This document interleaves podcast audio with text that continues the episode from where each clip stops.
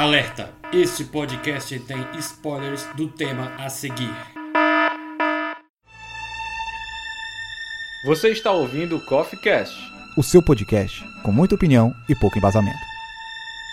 Não quer entrar e tomar uma xícara de café?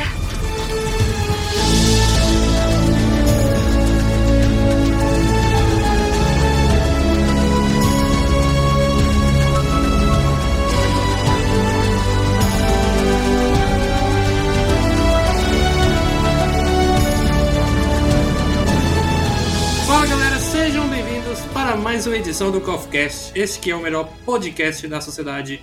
E hoje nós falaremos sobre filmes que fazem aniversário em 2021. Então aqui a gente fala de filmes que estão fazendo 10 anos, 20, 15, 25, 30. Independentemente, tem que acabar com um número fechado, né? O 0 ou 5. E eu trouxe aqui duas pessoas maravilhosas para me ajudarem neste podcast aqui que a gente vai falar de uma porrada de filme. Queria que, por favor, vocês se apresentem para o ouvinte. Fala aí, galera. Eu sou o William de Souza e eu reparei aqui que a cada vez que vai os anos ficando para trás, a lista vai aumentando. Quer dizer, os filmes melhores são para trás. os anos mais recentes, a lista vai diminuir. e a gente vai se sentindo mais velho ainda, né? É.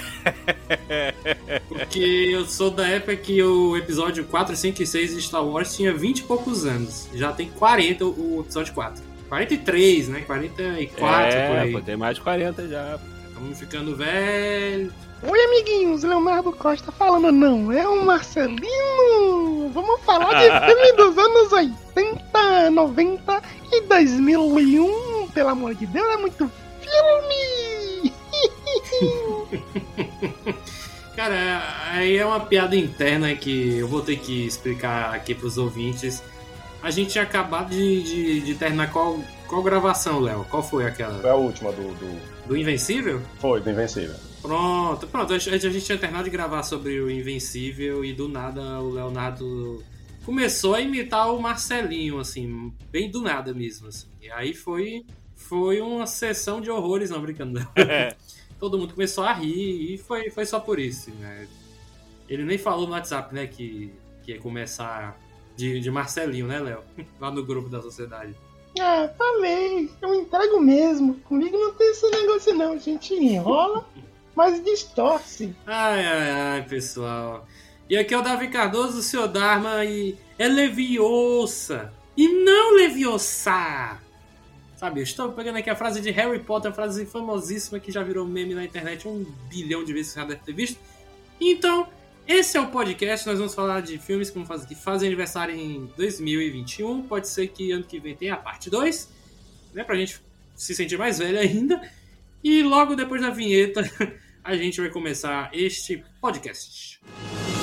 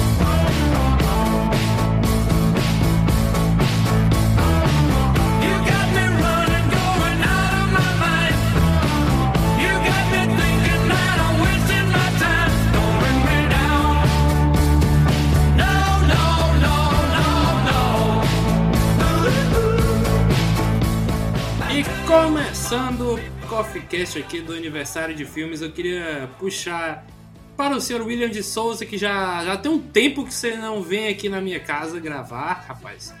Tá, tá. Eu de- Verdade, verdade. deixei você de férias aí no tanque de Bacta, aí, descansando. Então, nada mais justo do, do que começar com você, cara. Traga-nos aí o primeiro filme da sua listinha pra gente se sentir velho. Não, não, não vou, não vou tão pra trás, não. Vou, vou. Vou pra 10 anos só. Vou pra 10 anos atrás só. Vamos ali pra 2011. 2011. Eu quero trazer aqui um Dia desse. um dia desses, um filme que um dia desses estreou e já está fazendo 10 aninhos. 10 aninhos está aí entre nós. É, o- é um filme que ele traz uma nostalgia para nós fãs dos anos 80, porque ele meio que faz uma homenagem aos Goonies, a Steven Spielberg, a essa turma lá toda de crianças, né? Coisas que é, Stranger Things está fazendo agora, mas já Super 8 do nosso querido J.J. Abrams já estava fazendo em 2011, trazendo essas referências a esses clássicos filmes dos anos 80, com esse maravilhoso filme que eu gosto muito, que é o Super 8. Olha, esse filme tá aqui na minha lista também. Eu vou Eu já imaginava. Eu, eu vou até. Apaguei já aqui da lista, já apaguei. Cara, que filme lindo, que filme maravilhoso. Cara, eu adoro esse filme, é um dos meus filmes favoritos da vida. Foi uma grata surpresa, cara. Foi uma grata surpresa na época. Exatamente. Eu não sei se eu colocaria, tipo, num top 10 da minha vida, mas eu amo, amo demais esse filme, porque, como você falou, ele representa muito os anos 80, né? É, a década em que o Steven Spielberg, né, o meu diretor favorito, se não me engano, o seu também, Sim. que ele, ele explodiu ali com muitos filmes como ET, ele produzindo os Goonies, De Volta para o Futuro, né? não só os filmes que ele dirigiu, mas também produziu, porque isso ajudou é, a colocar o cara lá em cima, né? A ficar super conhecido hoje em dia. Eu acho que é o diretor mais famoso de todos. Se você chegar na rua e perguntar pra uma pessoa qualquer, Ei, você conhece o Spielberg? Aí aquele que fez Indiana Jones, Jurassic Park, a pessoa vai saber quem é. A pessoa sabe. Até a pessoa que não é ligada em, cinema, em cinema já ouviu falar de, de Steven Spielberg. A, a, a, a Globo, toda vez que era o filme de Steven Spielberg, ele enchia a boca no comercial de Steven Spielberg. era uma grande chamada. Quando o filme era de Steven Spielberg, opa, não, esse eu vou ver. Exato, exato. Cara, podemos dizer que os Goonies, ele é o pai do Super 8 e o Super 8, ele é aquele primo meio de segundo grau do Stranger Things, né? Porque o Super 8, ele, ele fez um, um dinheiro, né? Ele teve um bom retorno, mas ele não ficou tão conhecido como o Stranger Things hoje em dia na, na Netflix, né? Mas pra quem nunca assistiu, né? Eu, eu sugiro que você gosta dessa temática anos 80, adolescentes, né? Monstros, essas coisas. Vale a pena procurar esse filme. Eu não sei se tem- se está em alguma Netflix da vida ou Amazon, não sei. Se não tiver, você sabe o que fazer, né? Você sabe o que fazer. Não, ma- mas é bem isso que tu falou, cara. Assim, eu acho que a Netflix hoje em dia, ela populariza muitas coisas. Super 8 acho que tá na Amazon Prime, tá na Prime Video. O, a Netflix, ela populariza muitas coisas. E tem filmes que estreiam e a galera não fala, não comenta e tal. Aí depois de um ano, dois anos, o filme entra no catálogo da Netflix, pronto, todo mundo começa a falar, todo mundo começa a comentar, né? E em 2011, eu acho que a Netflix ainda não tava tão popular como tem sido é, nos últimos anos, ao ponto de qualquer coisa que você fala, comenta de um filme ou série, as pessoas sempre perguntam: tem na Netflix? Tem na Netflix? Todo, todo mundo pergunta isso, né? E, e Super 8 acho que veio bem antes dessa loucura de Stranger Things, todo essa, esse frisson, essa, essa parada toda. E, cara, mas, mas é muito, é, é muito nessa pegada. É- é- eu sempre fui fã de, dos Goonies, é, aquele Monster Squad, né? Deu louca nos monstros. Caraca, eu amava esse filme. Eu, eu sempre gostei mais de Monster Squad do que do- dos próprios Goonies. E, e, e o Super 8 tá toda essa hora, cara, que não mostra lá os jovenzinhos lá. É- é- se passa nos anos 80 ou final dos anos 70? Eu acho que é, acho que é nos anos 80, eu não lembro. Ah, verdade, mancha. Esse filme ele passa em 79. É 79? Se não me engano, é 79. É, 79. set- é, 79. Porque, tipo assim, o lance do nome do filme ser Super 8 é porque os garotos estão com uma câmera, aquela famosa câmera Super 8, né? Aquela câmera clássica, antiga, que, que é muito famosa e tal. E eles estavam brincando, filmando alguma coisa, e aí eles ca- acabam testemunhando um acidente, né? Um, um, um acidente de, de trem, alguma parada assim. Só que o do trem tava, tava levando. É, é, como é que diz? Algo alienígena. Algo assim não. dizer. É um alienígena. e o melhor, melhor descarrilamento de trem do cinema. Caraca! Essa cena é maneira. É muito É maneiro, velho. No trailer já era foda, aí no filme ficou mais ainda. Exato, exato, exato. Então tem toda essa, essa estética é, oitentista, o lance das crianças, as crianças investigando a parada, né? Que era muito. rolava muito isso né, no cinema na década de 80. e tal. A gente cresceu, eu praticamente cresci vendo essas paradas assim. E você, se- a, a criança se imagina, né, numa grande aventura desse jeito, né? E Super 8 traz toda essa aula assim. E é inesquecível, cara. Tá fazendo aí 10 aninhos já, Super 8. Ó, que maravilha. Cara, esse filme, esse filme foi feito pra mim. Porque eu sou, eu sou apaixonado por cinema. Eu sou muito viciado em filmes. Cara, o meu sonho era é ser diretor de cinema ou estar envolvido com alguma coisa de cinema. E aí, cara, eu já gosto, como eu falei, né? Eu gosto do Spielberg, eu gosto dos filmes dele da época de 80, essa década que eu não vivi, mas que eu amo de paixão os filmes que ela trouxe pra gente. Eu gosto de- é, dessas tramas com, com adolescentes, né, dos anos 80, com, andando de bicicleta, é, com walkie-talkie, não sei o que, e tem algum monstro. É, e aí, juntando tudo isso, sabe, embolando com a trilha sonora, do- que é linda, maravilhosa, com aquelas canções que a gente escuta até hoje, de vez em quando, a mãe nossa bota vai fazer a faxina da casa, né? Minha mãe faz isso direto. E é muito, muito foda porque juntou essas duas coisas, a parte do garoto que, que gosta de fazer filmes lá com os amigos dele, Isso. é, e, essa, e, a, e a parada do, do- do monstro, né, da, da, da vez. E eu fiquei apaixonado por, por esse filme. Tanto que quando a gente tava assistindo, né, tava minha mãe, meus irmãos e eu. Eles, quando, quando saímos do filme, eles ficaram, nossa, Davi, esse filme foi pra você. Porque tu era o gordinho lá, mano. tu, era, tu, tu era o gordinho lá. Achei gordofobia isso aí. Mas eu também sou, então eu posso falar. não, mas assim, é que eu esqueci o nome do rapaz lá, mas é o. É o gordinho, eu não sei o nome dele. Mas eu, eu, eu sou aquele cara. Eu sou o cara que gosta de fazer os filmes e tal. Que, enfim, o viciadão lá com a, com a câmera do, do Super 8. E é, e é engraçado que eu gosto de todos os personagens ali. Claro que tem uns que não são tão desenvolvidos quanto outros, mas eu gosto da galera toda ali, sabe? E eu queria contar uma história é uma curiosidade, porque quando a gente foi ver esse filme no cinema, a fila tava imensa, cara, imensa. Não era pra esse filme. Eu não sei qual era o outro que tava passando na época. É, e aí a, a gente teve que usar a tática da mulher grávida, porque, mãe, desculpa, você não vai ouvir isso aqui, mas desculpa. Tem que falar, não é mentira. A minha mãe, ela tem um bucho, né? Tem um buchinho, não um buchão. E aí a minha mãe se, pass... se passou de mulher grávida. Reze pra que ela não ouça isso. Reze.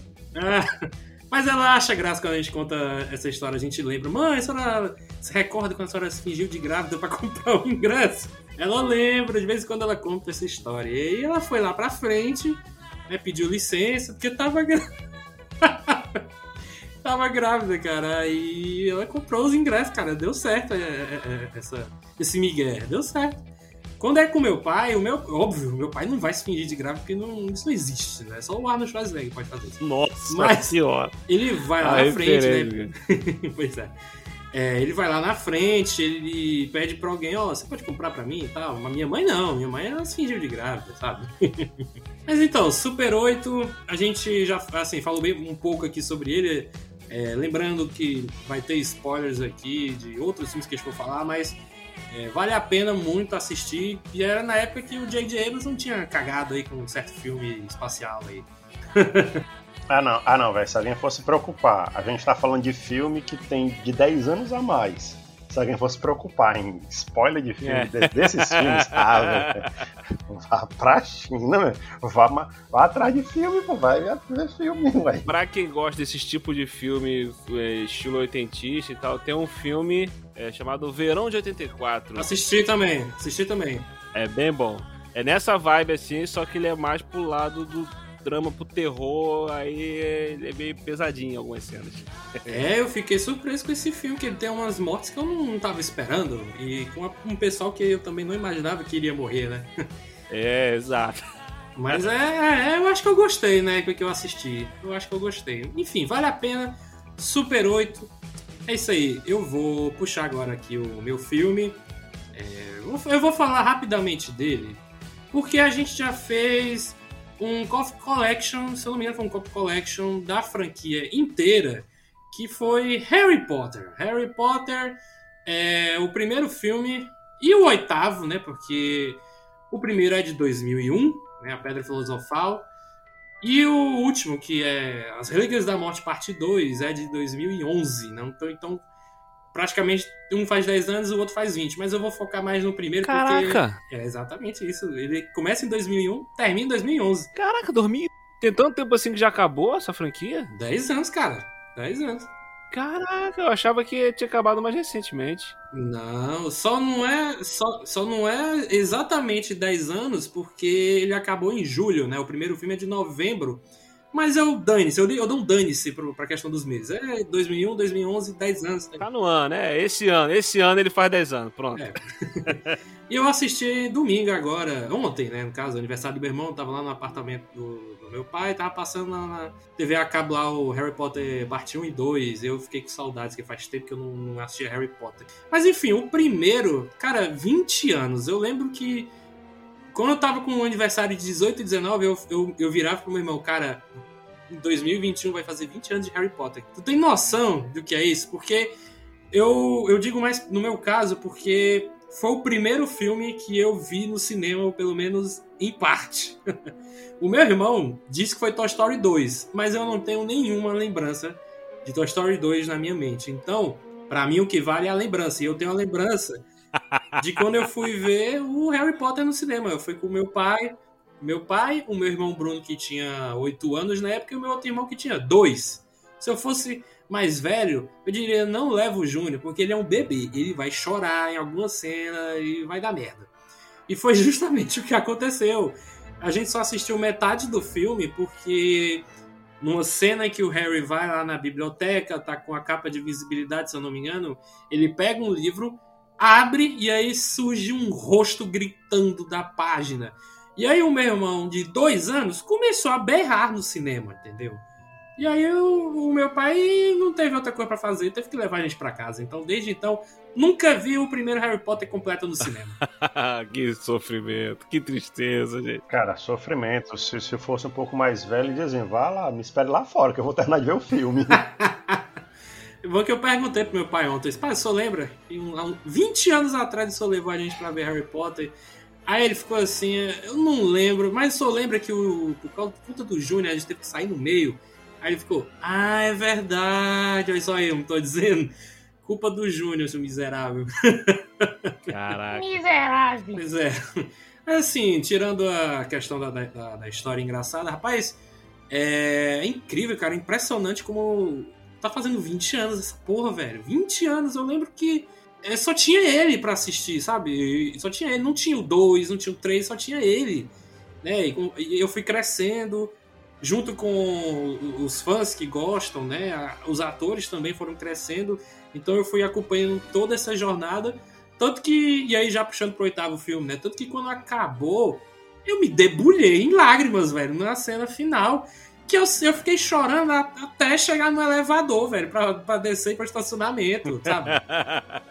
Eu tava soluçando, velho. Eu, não, A revolta da criança é o choro. não, mas eu não tava revoltado, eu tava triste porque acabou. Eu tinha 14 anos, 2011. Não, é, é, não, 15, 15, eu tinha 15. Tinha 15 anos, velho. Eu lembro, eu ainda tenho as fotos de quando eu tirei com o óculos 3D do cinema. O óculos pretão gigante, velho. E essa frase não, não ficou legal. Ué. Mas enfim, mas Deixe enfim. de ver maldade nas coisas. É, rapaz, óculos. Eu, hein? olha, olha. Freud explica, hein, ô William? Freud É. explica isso aí, né? Não, não, mas, mas é, Harry Potter realmente é uma franquia incrível por tudo que ela representa. Eu, particularmente, não gosto, não, não curto muito. Cheguei a assistir os primeiros filmes, mas aí não me pegou, não, não me ganhou, aí eu não, não, não acompanhei, nunca terminei de ver a franquia, não. Mas realmente é, é um marco, cara. E eu não, eu, cara, não fazia ideia que ia fazer 10 anos que, que encerrou, que acabou em 2011. Pra mim tinha acabado mais pra cá. Não, não, não. Caraca, eu, eu- eu também. Quando, quando você fala assim, assim, acabou tudo em 2011, tipo, um dia desse, peraí, não, peraí, a gente já tá em 2021. É, se foi 10 anos, estamos ficando velho. É, cara, é, é surreal. eu sei que você não gosta de, de Harry Potter, eu, eu trouxe esse filme, mas eu já sabia que você não gosta. Ele gosta de outra franquia que também tá fazendo 20 anos, porque também é do mesmo ano do primeiro Harry Potter. Então, aí eu, eu, eu separei essa- esse filme aqui, mas eu não sabia se ele ia valer, porque, por exemplo, ele faz 10 anos esse ano nos Estados Unidos, mas no Brasil ele vai fazer 10 anos ano que vem. Não, não, não. Só com... Olha, eu vou, vou bater o martelo aqui, eu vou cravar. Na minha opinião, quando o filme é estrangeiro, o que vale é o ano que estreou no país que foi feito. Então, se a porra do. Ah, se a então beleza. porcaria do filme foi, é de 2011, eu não quero saber se o Brasil estreou em 2015. Ele é de 2011. A gente tá falando da de estreia, porque teve, inclusive, teve muito filme dos Estados Unidos que estreou primeiro aqui, diga-se de É, passagem. é, é. É assim, recentemente tem acontecido mais isso, mas antigamente estreava um filme nos Estados Unidos, aí às vezes um mês, dois meses, três meses depois estreava aqui no Brasil. Que é o caso aqui. E a fita demorava pra viajar no avião. que é o caso aqui que o Davi tá falando, que com certeza é do Senhor dos Anéis, da Sociedade do Anel, que esse sim, esse sim mora aqui no meu coração, my heart. Mas, não, mas aí não são 10 anos. Tu falou 10, mas são 20. Não, 20, 20, é, são 20 anos, é. Falei 10? Falou 10. É, não, é 20, é, é a velhice, é o senil já atacando aqui.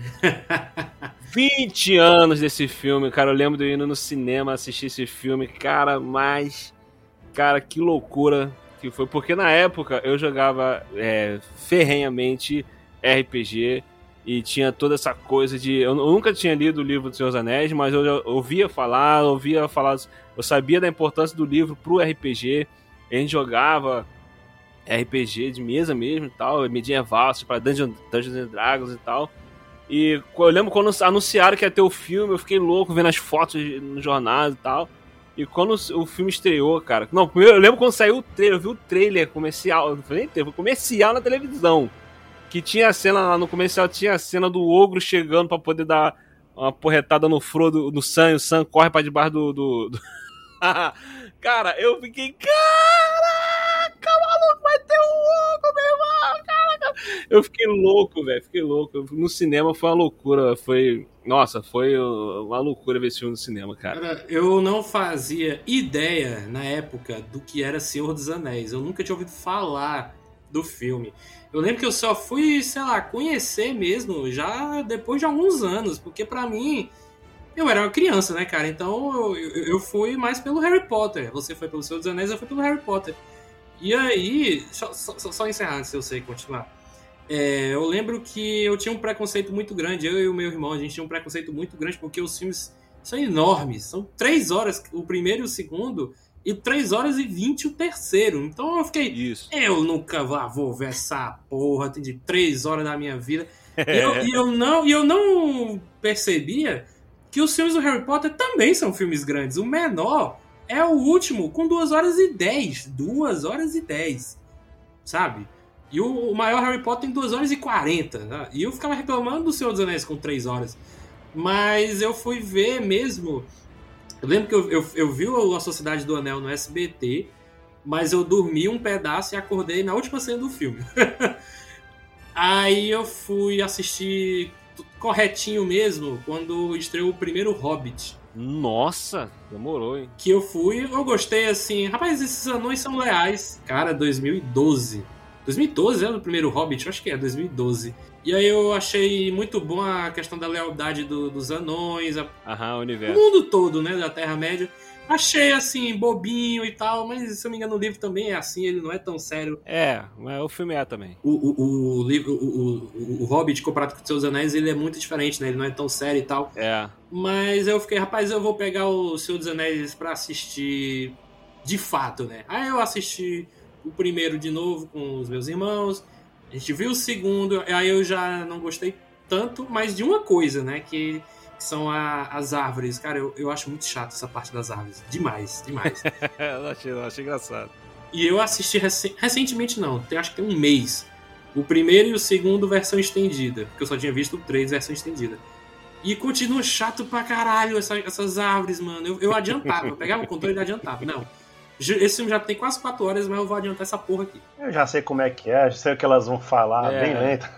É, velho, não. Pra rever, pra rever é chato mesmo. Assim, na primeira vez que eu assisti o 2, E tinha o lance das árvores. Caraca, o cinema gargalhava com a cena das árvores, cara. A galera se acabava de rir, porque realmente. É, assim, ver de galera, no cinema até acontece muito isso, né? Alguma cena bobinha, se uma pessoa, uma galerinha ri, já era, contagia todo mundo. Então, tinham várias cenas das árvores que a galera ria. Né? Então ficou meio que uma, uma parte cômica do filme. Mas realmente você rever, fica meio chato essa parte delas, né? A, a primeira vez vendo no cinema eu não achei chato, não, achei divertido, achei engraçado e, e tudo mais. Mas assim, eu não, eu não tô dizendo que o As Duas Torres ele é um filme ruim, não. Ele é um filme foda. Eu tô- é, a única coisa que eu não gosto desse filme é a parte das árvores. Qualquer parte que tenha das árvores, pode cortar aí que o filme teria duas horas e meia, ao invés de três. Mas a única coisa boa das árvores é quando elas vão partir pro pau. Que aí sim eu É. me sento na cadeira. Ah, agora sim, meu irmão. Agora o bicho vai pegar. Mas. Coisa na- feia, mas só quer saber da violência.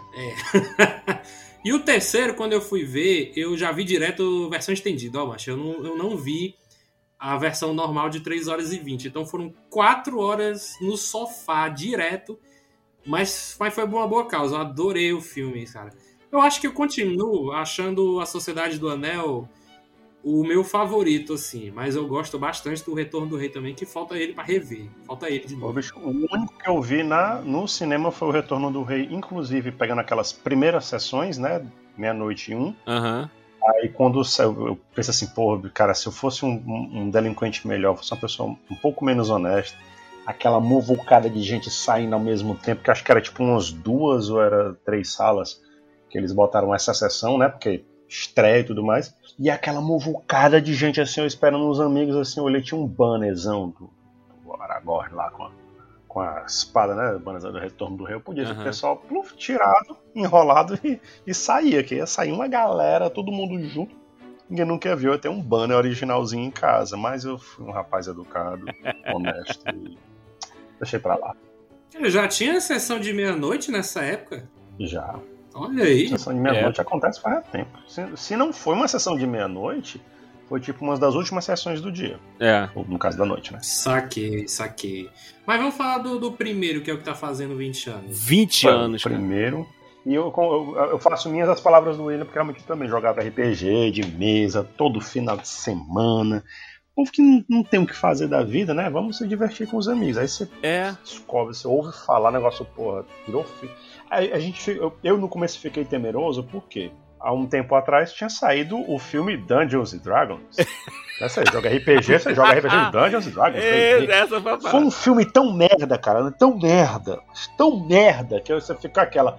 Bicho, será que não vai sair uma cagada também com o Senhor dos Anéis? Cara, eu lembro, eu lembro até hoje de ver no jornal, jornal de papel, de mão mesmo, né? De época de internet não. De, de um- um- uma página, uma parte do jornal falando sobre o filme que ia estrear, tava, tava, tava pra ser lançado e tal, que ia ser do Senhor dos Anéis e tudo mais. E na, na- tinha foto, tinha foto do Aragorn é, sentado tal, com as- é, tipo foto de produção assim, né? Foto do, do Frodo com a Galadriel e tudo mais. E não tinha nada indicando assim que tipo ia ser uma superprodução de efeitos visuais, tipo que ia ser fiel ao que é o RPG, ao que é o, o livro e tudo mais. E a gente, a galera, os moleques, né, a molecada que, que jogava RPG, na época que 2001 tava com 16, 16 17 anos, 16 para 17 anos.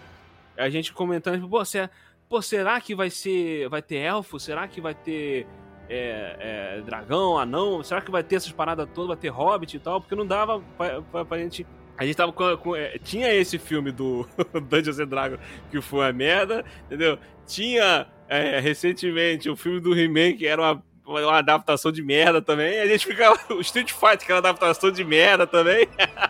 tava tudo fresquinho, anos 90 ali, cara. Tava tudo fresquinho na memória.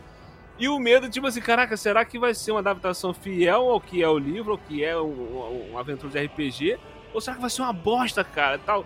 Aí quando saiu o primeiro comercial, que eu vi o comercial, que eu vi lá aquelas cenas e tal, eu fiquei, caraca! Aí a galera ficou louco. Tem pouca chance de ser ruim, vai ser, vai dar Nossa. bom, vai dar bom. Cara, eu, lembro a, sensação do cinema de ver as paradas acontecendo, meu irmão, é um elfo, um mago, pô, essa- essas paradas todas, quem jogava RPG e via acontecendo. Eu lembro a cena da, da, da, da Arwen correndo com o Frodo e o, o, o, ah, os nazis vindo correndo atrás dela no cavalo, no rio, a, cena do rio. Cara, eu lembro de arrepiar essa cena. Maluco! RPG, meu irmão! É, né? Que você mostra aquela figura. Que aí você fica, né, meu? Pô, meu irmão. E o é. cara, o moleque que joga RPG, fica pensando, cara, que nível é esse, bicho? Que magia é essa? Cadê, cadê no livro? Cadê no livro? Que magia Pô, meu é irmão. essa? pô, caraca, foi muito bom. Cara, eu queria dizer que o- vocês lembraram bem aí do Dungeons and Dragons, o filme, né? E eu, eu posso dizer agora com 100% de certeza, mas esse Seus Anéis foi um milagre, sabe? Foi um milagre ter sido o que foi é, por conta dessas adapta- adaptações bostas aí que vocês falaram. Eu acho que, sei lá, algo realmente bom, assim, que se passasse na Idade Média, assim, com. Não tem elementos de fantasia porque foi baseado em história real. Mas o que a gente tinha de mais próximo disso, talvez fosse o Coração Valente, né? Que é de 95, que é bom pra caralho, assim, mas. Sim, sim. Só, cagou aquela dublagem do Miguel Falabella, mas todo o resto foi legal. Não, daí é o Coração de Dragão, cara. O Coração Valente é do Mel Gibson, cara. É. Ah, sim, não, ah, o do Mel Gibson. Pô, foi uma que eu- é porque eu tava vendo aqui caçando. Tinha o Coração de Dragão com Dennis Quaid. Sei, sei, né? Porque eu tava vendo o Dungeons and Dragons que, de que ano foi lançado, que ele é de 2000. Aí eu vendo o dragão aqui e tal, e falou coração, eu associei o dragão, foi mal. É, mas o, o- o Coração de Dragão eu acho um filme legal também, viu? Eu nunca mais revi. Era mas maneiro. eu- Não, é, o coração de dragão, que eu disse, ele era massa, só era cagagem a dublagem do Miguel Falabella. Com, com um dragão com aquela voz do Miguel Falabella, achei toscaço. Mas acho que é só a falta do costume do- de ver um- um- uma voz que eu tenho ref- 200 referências fazendo uma coisa completamente diferente. Talvez. Tá, o dragão cavando Cacotibes, cara. Pois é, aí estranho, deve, devo Foi, ter foi estranhado. estranho, estranho. Não, mas tem uma galera que faz um, um, pega pra fazer umas dublagens que É. tipo, não tem. Mas nada olha só, a ver. gente tá falando sobre é, a referência de RPG. A referência de RPG que eu tinha, que quando a gente jogava RPG, que a, a galera, pra descrever cenários, né, até quando mestrava, quando narrava as campanhas, ou então quando tava sendo narrado, a galera que eu jogava tinha, era aquele filme, é, O Cristal Encantado, um filme da década de 80, dos Muppets, dos bonecos, que era com, com boneco, né, que teve a série agora da Netflix. Sim, Então, a referência que eu tinha de elfo, do que era elfo, essas paradas assim, era tudo desse filme. Entendeu? Desse filme e o desenho Caverna do Dragão. A gente viajava na nossa mente imaginando as paradas desse filme. Quando veio o Senhor dos Anéis, o Senhor dos Anéis jogou o nível lá pra cima, cara. E foi outra parada. outro universo, chama. Senhor dos Anéis é outro universo. E aí, o William, eu só queria, e pra encerrar aqui os seus anéis, o que, que você sentiu quando a Galadriel falou? O mundo mudou. Não, cara, então, é, é, isso pra mim, tipo assim, é, é, como eu falei, era parada nova. Eu não conhecia o livro, não conhecia essas paradas e tal. Quando começou o filme nessa cena, né? Aquela começa, ah, o mundo mudou, posso ser tiro na água, posso ser tiro nessas paradas assim. Aí quando começa a ter. Hoje me arrepio muito mais, cara, é surreal. Mas essa, só essa sequência de abertura toda, mostrando as batalhas, o Sauron e tal. Cara, foi orques, orques, mano, orques. Eu só via orques no Caverna do Dragão, meu irmão, caraca. Nossa, cara, muito bom, muito bom. E era aqueles orcs que era uma coisa, parecia um, um mistura de humano com cachorro com lagarto. É. Era horrível aqueles orcs, era bobo demais, tosco demais. Mas quando você vê um orczão, né, nojentão assim, você fica. Caralho, velho. Massa, ó. É, Realmente, os orcs do Senhor dos Anéis são muito bons, né? Pena que no, no filme do Hobbit eles botaram todo CGI, aí cagou demais. Mas enfim, né? Fechar aqui o Senhor dos Anéis, que eu queria pedir pro Leonardo Costa falar de dois filmes aí, já que o William já puxou Senhor dos Anéis aí, Pulei à frente, entrei na frente. entrou na frente do. Você que puxou, você que jogou pra mim. Não não. Olha, o cara joga, joga a pipoca pros outros, né? É, ele Eu puxou. só cara. mencionei indiretamente, mas não precisava ter puxado. Mas foi. Pô, eu, eu, come- eu vou, vamos na ordem cronológica né, das coisas. Eu puxo pra melhor filme que apareceu em 81, né? 25 de novembro de 81, com o filme da. A estreia do filme da minha vida! Haha, garoto! Eu que nasci em 81, mentira, tô brincando. Mas é, é um filme de 81, sim. é Um Lobisomem Americano em Londres. Caraca, muito bom. Caraca, 40 anos, meu Deus. É doido, cara, quando você. Pô, você via aquele negócio. Eu, quando era moleque, quando assisti isso, eu pô, acho que eu devo ter assistido esse filme na década de 90. E era muito bem feito, era aquele negócio, pô, terrorzão. Você ficava, caraca, que doido. O mortozão lá falando com um cara. De, ah, a primeira referência que eu tive de fantasma na vida foi o, o amigo, o, Jack, né? Que era o amigo do, do David. É. O David que era o lobisomem, né? O Jack que, que ele, que, que ele matou. Porra, e o cara cada vez mais se deteriorando e deteriorando. E aqui você vê, caralho, velho, bem feito. Tá doido, bicho. Era muito massa. Cagaram quando fizeram a sequência, né? Em É, como sempre, né? foi em 97. A, o americano, o lobisomem, americano em Paris. É, mais bem, obviamente, mais bem feito tecno, né, visualmente falando, né? Você tem um outro conhecimento de tecnologia, tanto computação gráfica quanto mecatrônico. Ele vira um pouco mais bem feito, mas é o mais do mesmo, né? A galera vai querer inventar sequência pra enfiar peido em cordão. Exato. Uhum. Cara, o, a transformação desse lobisomem. Cara, tem 40 anos, assim, óbvio, óbvio que uma coisa ou outra pode estar um pouco datada, assim, mas esse filme, rapaz, ele tem uma maquiagem muito fodida, velho. Muito fodida. Ele ainda é puta referência com relação a mecatrônicos, a maquiagem. Porra, você vê o pelo saindo do- da, da mão do cara quando, quando ele tá se transformando, você, bicho, ainda é uma puta referência. Ele, ele é, é um cult clássico, total. Porque assim, olha, eu- é, antes de, de ter a- os filmes em computação gráfica, né, com lobisomens, que, por exemplo, eu acho que um, um lobisomem muito bom é aquele lobisomem que também tá fazendo 10 anos esse ano, agora que eu me toquei. Errou! Que tem o Benício Del Toro, o Anthony Hopkins, sabe? É, eu acho muito foda também a maquiagem Ah, desse filme. sim, é. O lobisomem. É, mas assim, numa época pré-CGI, o lobisomem americano em Londres, mancho, era muito foda, velho, muito foda mesmo. Tá doido, mano. a, a mão do cara esticando assim, o pelo crescendo, e você vê o desespero na mão, na cara do bichinho. É muito. Foi um negócio muito bem feito na época. Porque o- os certos filmes aí, o, o cara tira a camisa, dá um salto, ele já se transforma todinho num cachorro, né? Ai, nem fala. Né, Deus me livre. não merece nem ser referenciado para começo de história. o Pattinson, né, nesse aí, o Pattinson ganhou meu respeito né, no que ele fez sequencialmente depois da, da saga. Ele ganhou meu respeito, principalmente com o, o- o Farol. Mas, Mas ele não é o lobisomem. essa saga é uma bosta. Não, eu a saga toda. O único, para mim, o único que se salvou ali foi o Robert Pattinson. Depois disso, para o resto. Gente, pelo amor de Deus, vamos, Vamos- voltar com o. Eu, eu, eu volto, americano em Londres. eu volto puxando 10 anos depois, 91, outro puta referência, inclusive com homenagem, hoje, né? A gente bota homenagem póstuma. Caçadores de Emoção. Ah! Patrick. Swayze e Keanu Reeves. Cara, você vai ter que refrescar a minha memória, porque ou eu nunca vi esse filme todo, O ou eu já vi, ou eu já vi, ou eu já vi, e não lembro de nada. Eu só lembro de uma cena que o Keanu Reeves tá mirando a arma no, no Patrick Swayze e ele deixa ele embora e ele dá um tiro pra cima. Ah! Que é referenciado naquele filme Hot Fuzz lá do é, é, é, Simon Pegg e o Nick Frost.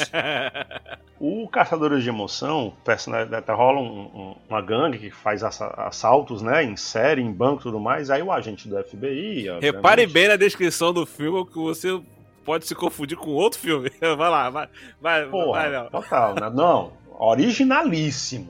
Né? Aí um agente do FBI se infiltra, obviamente o agente é o Keanu Reeves. Se infiltra e acaba se apaixonando por uma integrante do, do, do, do, do grupo. Não só se apaixonando pela integrante do grupo, como você pode tirar um processo um pouco mais freudiano ou, ou- dizer assim, grego, né? filosófico, se tendo um- uma paixão pelo personagem, pelo antagonista dele, que era o personagem do Patrick Swayze, que era o cabeça da coisa, porque eles, ele, ele meio que vicia, o Patrick Swayze vicia é, o personagem do Ken Reeves em emoção, em adrenalina. Eles são puta viciados em adrenalina. Eles fazem saltos de, de, de, de, paraquedas, eh, eh, surfam ondas gigantes e faz parte dos assaltos, né? Do assalto a coisa da emoção. Tanto que no final, tá com spoiler, tô nem aí.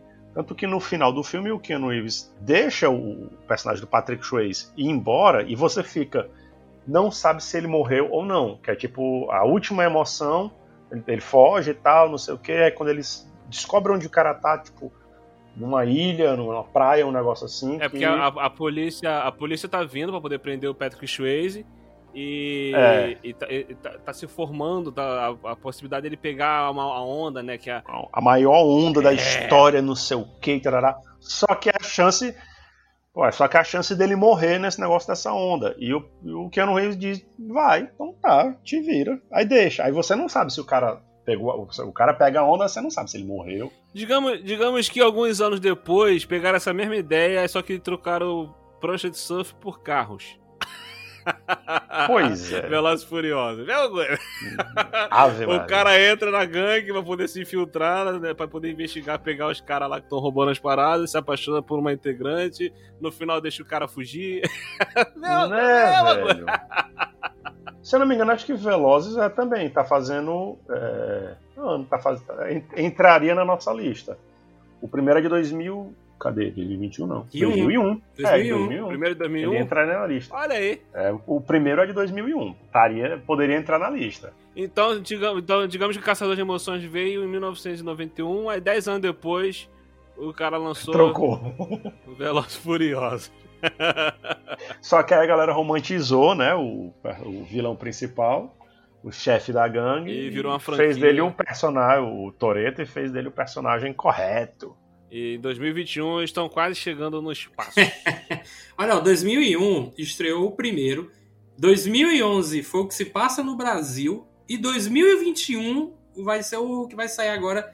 Que eles vão, talvez, pro espaço, né? Olha aí, cada década. tem um foguete, tem um foguete lá, tem um carro voador. Tem, tem um carro com foguete, tem um carro voador. Tem. Tem um, tem um jato que pega um carro no ar. Ai, meu Deus. céu. Exatamente isso. Mas Caçador de Emoção era muito bom. Eu adorava quando passava, cara, quando passava. Caça. Inclusive tem um remake, né? Ah, Eles vi. fizeram um, um remake. Tem, tem um remake, deixa eu ver se eu acho o ano. Cara, é, é, são com dois atores que você nem lembra quem são. 2015. Além, Caçadores de Emoção Além do Limite, 2015. Eu acho que é Edgar Ramirez e algum outro aí que eu É não o lembro. o Luke. Brassey, Edgar Ramirez e a Teresa Não sei Palmer. quem é. O único. O Edgar Ramirez eu até lembro assim de um filme ou outro, mas muito esquecível, sabe? Muito, muito. Cara, eu não faço ideia de quem é Edgar Ramirez. Mas eu acho que se eu botar a foto, você, você sabe quem é. Eu acho que você vai saber quem é, assim. Ah, eu já deve ter visto algum filme genérico com ele. Ah, é, esse cara sempre faz algum coadjuvante, algum personagem secundário nos filmes. Eu sei quem É. é. Esse outro louro aqui, eu não faço ideia de quem é, não. Agora, a Teresa Palmer, eu sei quem é. A Teresa Palmer, ela, ela tem feito bastante coisa maneira. Sim, sim, sim. Bom, então encerrando aqui os Caçadores de Emoções, que é um puta nome legal de um filme meio sessão da tarde, né? Caçadores de Emoção. É, o nome do filme é Point Break, né? Point Break. O que quer dizer, quer dizer Point Break? Ponto quebrado aí. Quebrando pontos. Pontos. Quebrando Na pontos. sessão da tarde. Sessão da tarde. É o título brasileiro que é muito melhor. muito melhor. Caçadores de Emoção na sua sessão da tarde. Não, Point Break é ponto de ruptura. É? Nossa. Ponto de ruptura. Ah, Caçador de emoção é muito melhor, cara. Para do. Tem que valorizar também quando os caras acertam. Inclusive, em tempo, em algumas ocasiões, né? Porque quando a galera antigamente se traduzia muito os títulos de filme, tinha uns que, tipo, não tinha nada a ver, nem com o filme, nem com o título. Pelo menos o, o Caçadores de Emoção é tudo a ver com E- a é, história, né? Isso porque não, não, não tiveram a ideia de botar, né? Point Break, caçadores de emoção. Nossa, eu ia falar isso agora. Eu ia falar isso agora. Ainda bem que eles não colocaram Point Break dois pontos Caçadores de Emoção, cara. graças a Deus. Ainda bem. E olha, olha o link, olha o link que eu vou fazer aqui, ó. A gente tá falando de caçadores de emoções, eu já vou puxar o meu filme aqui, que também é um caçador aí, só que de uma arca perdida. Sacou? Sacou? Ah, garoto. É, Caraca, 40 anos também. mano, 40 anos do primeiro Indiana Jones, velho. 40 No- cara, eu amo, amo tanto Indiana Jones, velho. Eu adoro todos esses filmes. Eu tenho que agradecer a minha mãezinha, que se fingiu de grávida pra comprar o ingresso de Super 8. Porque- Porque foi por causa dela, cara, que eu fui apresentado é, esses filmes anos 70, 80, 90, sabe? Star Wars, Indiana Jones, De Volta para o Futuro, tudo foi por causa dela, assim, entendeu? E aí eu lembro que o Indiana Jones eu tinha assistido na casa do pai dela, porque eles tinham o, o- o box com os DVDs dos três filmes e o quarto DVD era de extras, né? E eu, eu até gosto de assistir os, eu assistia, né, no caso, os extras do filme. E aí eu fiquei, nossa, eu tenho que ter esse box, eu tenho que ter esse box. E na época, ele, eu não sei se vocês lembram, mas box de filmes assim, né, Star Wars, Indiana Jones, era caro, né? Era, eu lembro que o do Star Wars foi 150 reais na época. Era caro, era caro. Era caro, velho. É, e assim, eu lembro. E aí a gente foi na casa de um amigo da minha mãe, sei lá, porque, só conversar. E ele tinha uma revista da Avon, uma coisa assim. E em algumas páginas tinha é, é, Caraca. coisas que vendiam DVDs. E tava lá o box do Indiana Jones. Eu. "Ah, Mãe, tem o box do Indiana Jones aqui. Compra, compra, compra, compra, compra. E aí a gente comprou, né, e tal. Tá aqui até hoje, é o mesmo box que tava lá, na- a gente que eu assisti na casa do meu avô.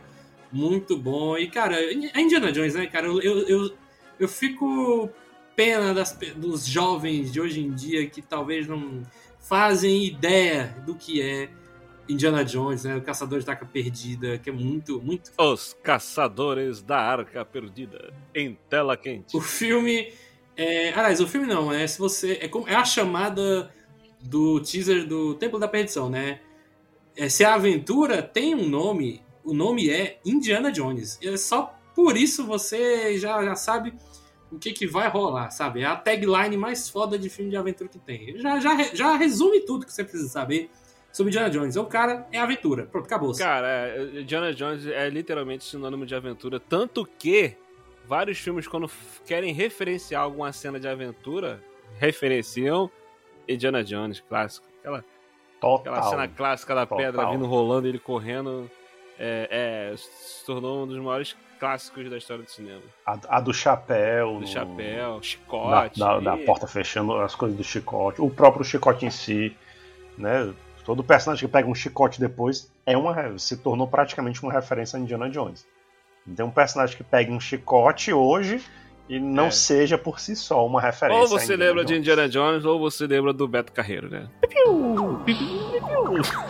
Pare.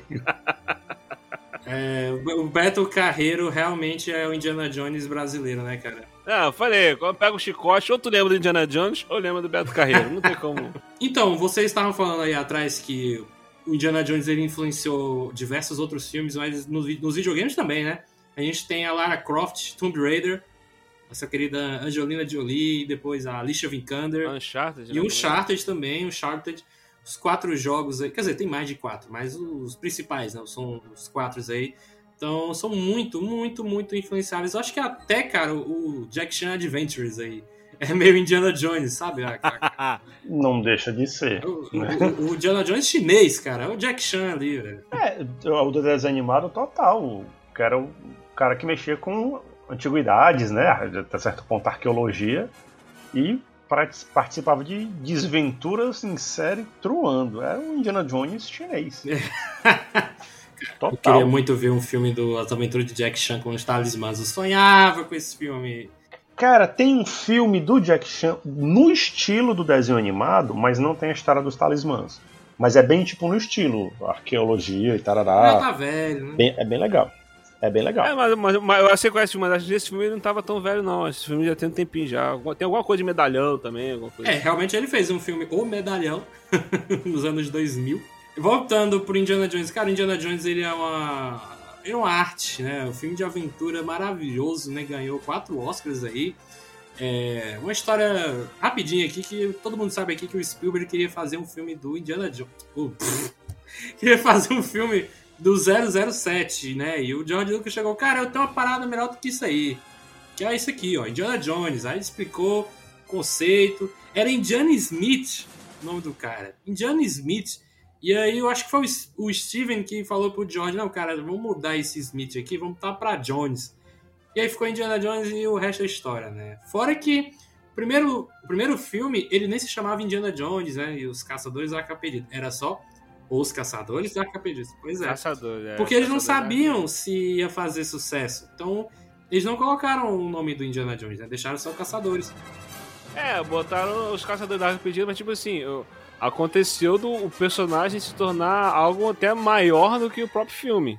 Né? O, personagem em si se, se tornou grande demais, cara, reverenciado demais. Então, quando começou a ter as sequências, eles passaram a botar o nome dele na frente. E esse filme, ele influencia tanto que na época dos anos 2000, que eu, eu curtia muito mais esses filmes, né? Tipo Star Wars, Indiana Jones, De ao Futuro, que quando eu assistia algum outro filme e tinha uma referência, eu ficava, nossa, caralho, que muito, que bom, que foda. Não sei se vocês vão se lembrar de O Galinho Chicken Little. Lembra, lembra. No começo do filme, ele eh, tem uma cena igualzinha Indiana Jones e o povo lá na cidade tá assistindo Indiana Jones no Indiana cinema. Jones no cinema, é. É, aí quando a bola vai chegar bem pertinho, ah, surge um troço lá, que eu acho que é uma bola também, quebra lá a tela do cinema, e aí eu. Foi, é bom demais. É o 3D, o legítimo 3D, não. Era muito bom. Aí eu ficava, olha aí a referência, olha aí a referência, sabe? É, muito bom. Bom demais. Muito bom. E uma. Quase já pra encerrar aqui o Indiana Jones, tem um episódio de The Big Bang Theory que é bem engraçado, que eles relançam o Indiana Jones 1 com 21 segundos a mais, né? É o Snyder Cut do Indiana Jones, sabe? Com, 20 com 21 segundos. Aí eles vão numa sessão lá de meia-noite, e aí a- tá, lotado a fila. E aí eles não conseguem entrar e o Sheldon rouba o, É o, a película do filme, né? E aí eles são perseguidos. eles, não, eles não conseguem entrar porque o, o- o Will, que é o inimigo do, do Sheldon, né? Ele entra justamente com uma galera na frente deles. É o Will é, Wheaton. foi a cota Will de Wheaton. gente.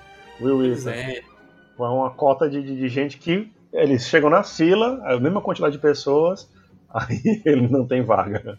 Pois é, aí é muito foda que quando eles estão correndo né, com a película, o cinema inteiro vai atrás deles, aí começa a tocar a música do Indiana Jones, e aí o Sheldon fala, É, por que que a gente... É, por que que nunca tem um avião quando você precisa dele, né? Que é o avião lá do... do, do Indiana Jones. Do Jock. O hidroavião. O hidroavião do, do Jock lá que salva o Indiana Jones do- dos, dos índios lá. É muito bom, cara, muito Ó, só pra pontuar, o filme do Jack Chan, é, o nome é O Mito. Vixe, isso aí não é o filme do Bolsonaro, não. Não, não. Tá bom, caga o negócio não, velho. Cara, eu tô falando Jack Chan. Ai, tipo, eu cara, tô suave contigo, velho. Você ferra com a minha Desculpa, vida. Léo, desculpa. É o, o mito. A gente traz o Jack Chan, Cara, o Jack Chan é muito um cara tão boa. legal, não fez nada pra você. Não, não foi. Qualquer piada com ele não é boa. Mas é porque ele é uma piada, por isso que é boa. então, vamos lá. é The Myth. The Myth. Pode ser The Myth. Se eu achasse ele em chinês, eu pronunciaria em chinês. Só pra não. Vai, então, William, diga lá o seu o outro filme aí que tá na, na sua listinha aí. Um outro filme que está aniversariando nesse ano de 2021, está completando 30 anos, vamos lá para 1991. Um filme que é uma aula de filme de ação, que é, é- ainda é um dos melhores filmes de ação de todos os tempos, protagonizado, protagonizado pelo nosso querido Arnold Schwarzenegger, que é Terminator 2, né? Venha comigo se quiser beber. Ah, maravilha. É, outro que tava na minha lista, eu já sabia que o William ia colocar também, então, mas eu fiz o favor de apagar aqui. Mas External do Futuro 2, Mano, tem noção? 30 anos. 30 anos. Meu Deus do céu. Meu Deus do céu, cara. Um filmaço. Um filmaço, uma aula de direção de filme de ação, de que- como criar tensão e tudo mais. E, e- e- e cenas e sequências de ação. Cara, esse filme é incrível. Até hoje não tem um filme do Exterminador do Futuro tão bom quanto esse. Nem chegam perto. Verdade. o senhor Léo, Léo Costa tinha 10 aninhos quando esse filme estreou, cara. Você Apenas uma criança. vai até o fim, né, cara, com essa, com essa piadinha do Marcelinho, né? Com certeza, ainda vou fazer mais. Te prepara, garoto. Não chegou a ver esse filme no cinema, não, né? Não, no cinema realmente esse eu não, não, não era censura, porra. Não tinha, não tinha nem como. Pô, tu acha que o brasileiro respeitava? Tu acha que o brasileiro respeitava? Não, cara, antigamente, antigamente respeitava, cara. Antigamente respeitava, não entrava não. Não tava, não. É violência demais, é violência demais pra uma criança tão pequena. Não entrava, velho. Não entrava. Eu, eu- eu já fui ver filme que eu tinha 18 anos, colega meu tinha 16, o colega meu foi barrado. Entrou. Eu entrei pra ver e o colega não entrou. Eu, eu, adolescente, já cheguei a ficar esperando meus irmãos no Iguatemi esperar terminar ver o filme pra poder ir voltar pra casa. Porque eu conheço história de, de gente que dos anos 80 que assistiu o filme, tipo Robocop, cara. Eu, eu não sei quem era. Mas uma, galera, uma pessoa entrou com os pais e não tinha idade. Então, entrou, com os sabe? pais. Com os pais entra. Aí, aí o negócio de censura, os caras estão cagando. Tipo, se você se estabiliza, problema seu. Léo, mas tu acha que eu tava falando que tu, ia, que tu foi só, é? Com 10 anos, é?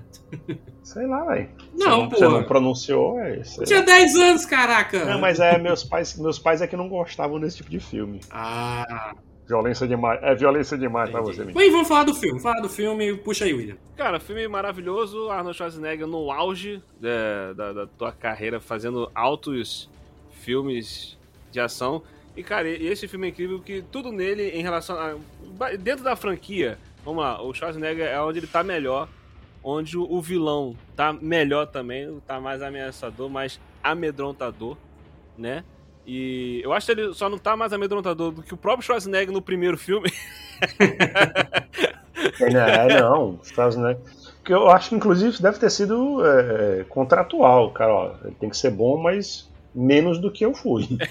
É impressionante, é impressionante como o Robert Patrick, cara, ele é um cara magrinho, ele é um cara esguio e ele passa um senso de, de, de, vilão- de um ser vilanesco, né? O cara Ameaça, né? é ameaça maligna mesmo. Não, velho. porque, tipo assim, é, é- é, na primeira vez que ele aparece usando os poderes dele, que você vê que ele pode se transformar em outras pessoas e que ele. Você pode atirar nele, que ele vai desmanchar e vai voltar. Meu irmão, tipo, como é que para isso?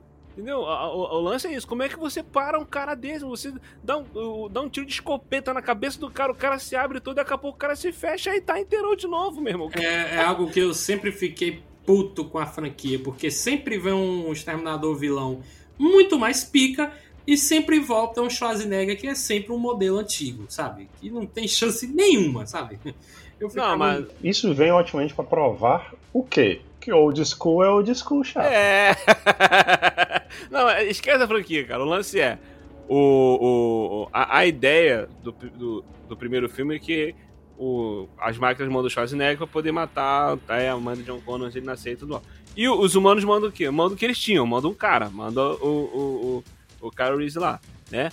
Aí, o que que acontece? No segundo filme, as máquinas mandam um robô mais evoluído. E os humanos mandam o quê? O que que eles, eles tiveram acesso a uma máquina que é o do, do, Schwar- do Schwarzenegger e conseguem mandar. Entendeu? Aí essa que é a parada. Não é que, tipo assim, ah, eles poderiam mandar também um de metal líquido. Não, eles mandaram que eles conseguiram é, pegar um, um robô desse, que era difícil ter acesso, conseguiram pegar um, um robô desse e programar ele pra poder defender o, o cara. John Entendeu? Connor. O problema é que os outros filmes da franquia foram cagando tudo, né, cara? Aí, Cara, eu tinha uma esperança tão grande de- do Schwarzenegger virar um robô muito mais foda.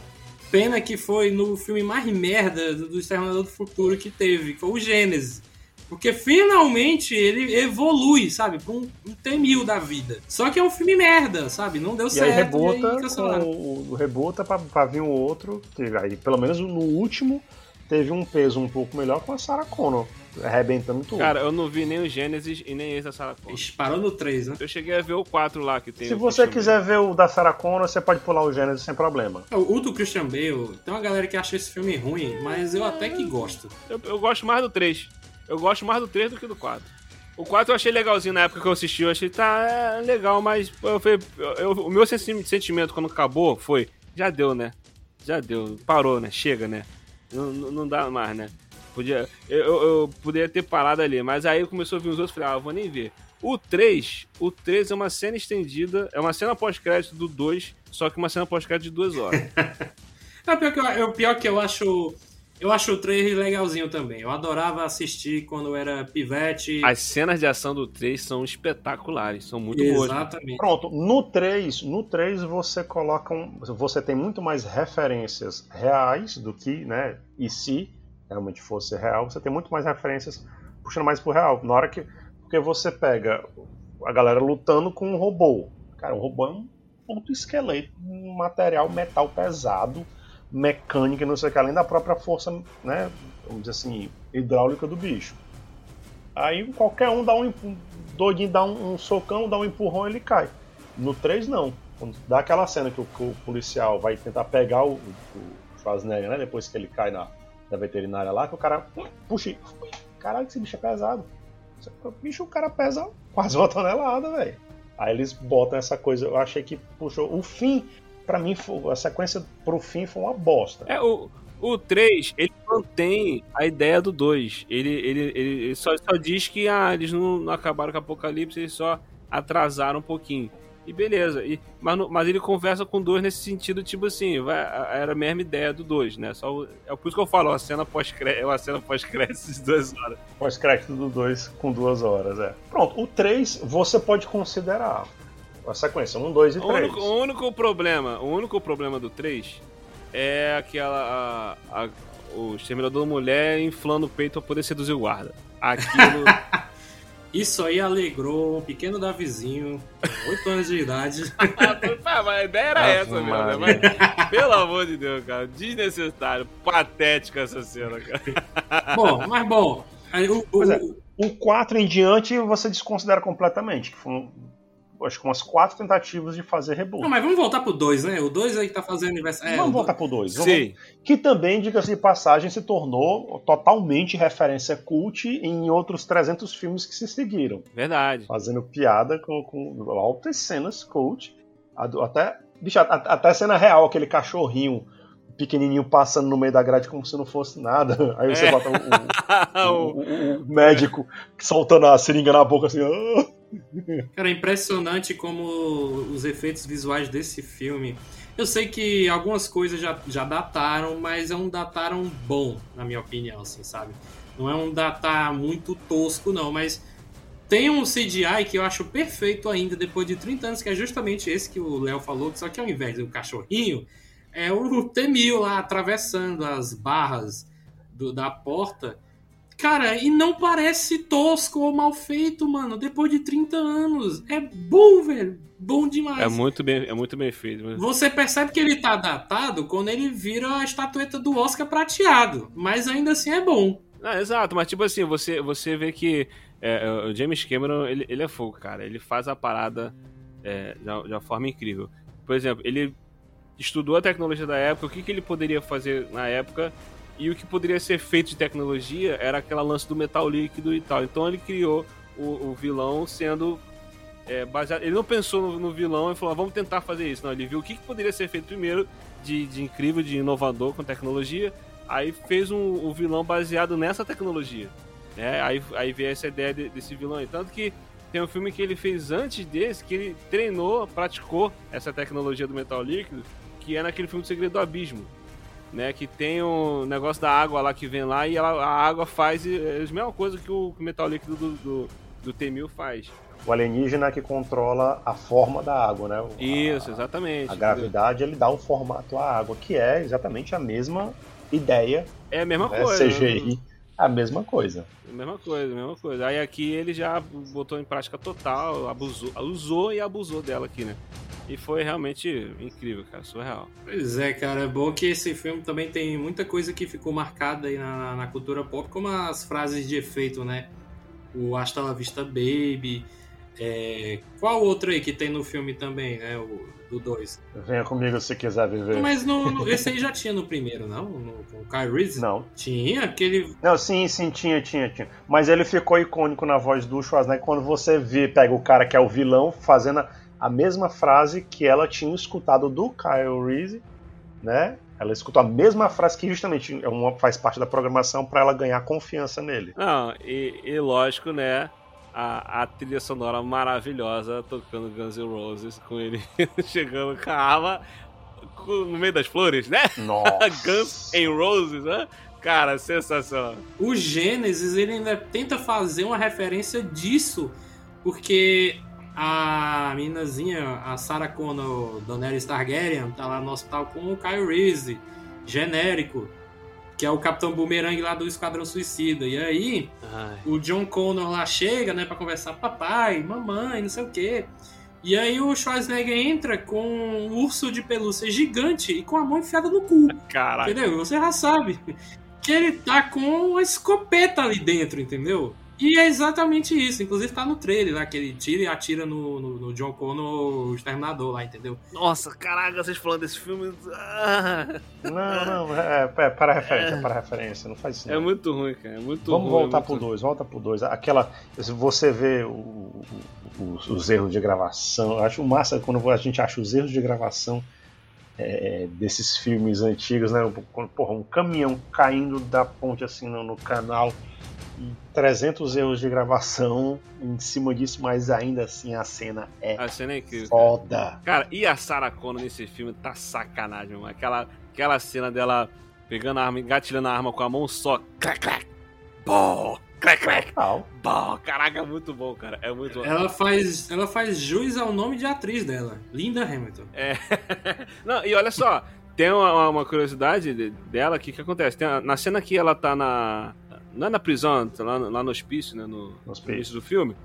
Aí tem uma cena que ela tá lá malhando e tal, aí os guardas vêm, os caras vêm pra poder dar remédio pra ela, aí ela meio que resiste, tem aquela briga, os caras dão uma surra nela, né? Aí, o que que acontece? Ela, a Linda Hamilton, ela falou pro os caras bater mesmo, os caras não ficar com pena, os caras bater de verdade, pra cena ficar mais crível.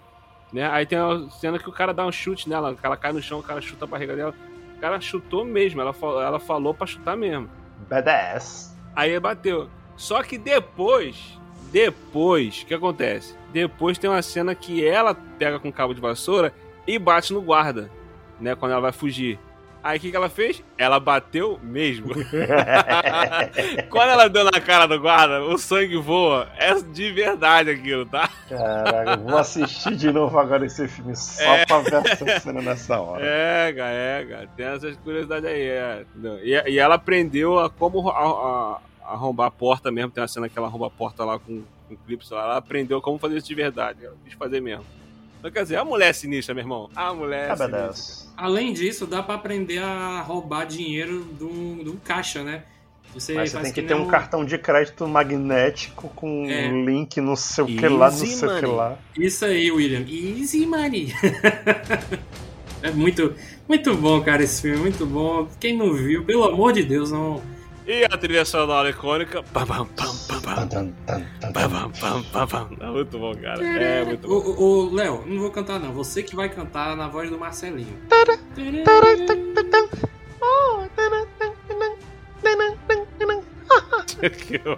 Venha comigo se quiser viver. Meu Deus!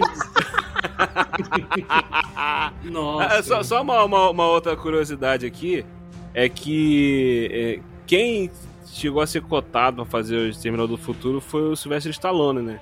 E acabou que ele não foi. Quem, quem acabou fazendo foi o, o Schwarzenegger. Imagine ele, ele de boca torta falando lá, venha comigo. É. Isso, isso inclusive vira paródia, vira, vira piada num outro filme do Schwarzenegger, né? O último Sim, grande isso que eu herói. ia falar no último grande herói. É que Porra. o moleque entra no cinema. Não, não, é na você- locadora. Na locadora. Não, cara, não. O moleque tá no cinema assistindo o filme e ele entra no filme. ah, sim, sim, que ele entra no ele filme. entra no É. filme. Aí lá no dentro do filme ele fala pra ele, não, você é um ator, você, você não sei o que tá. Vai, leva ele na locadora pra poder ele, ele ver lá quando chega lá, botar o post do Terminator com a cara do Sylvester Stallone. se instalar. E o Schwarzenegger fala piada. Ele é um ótimo ator. tá que pariu.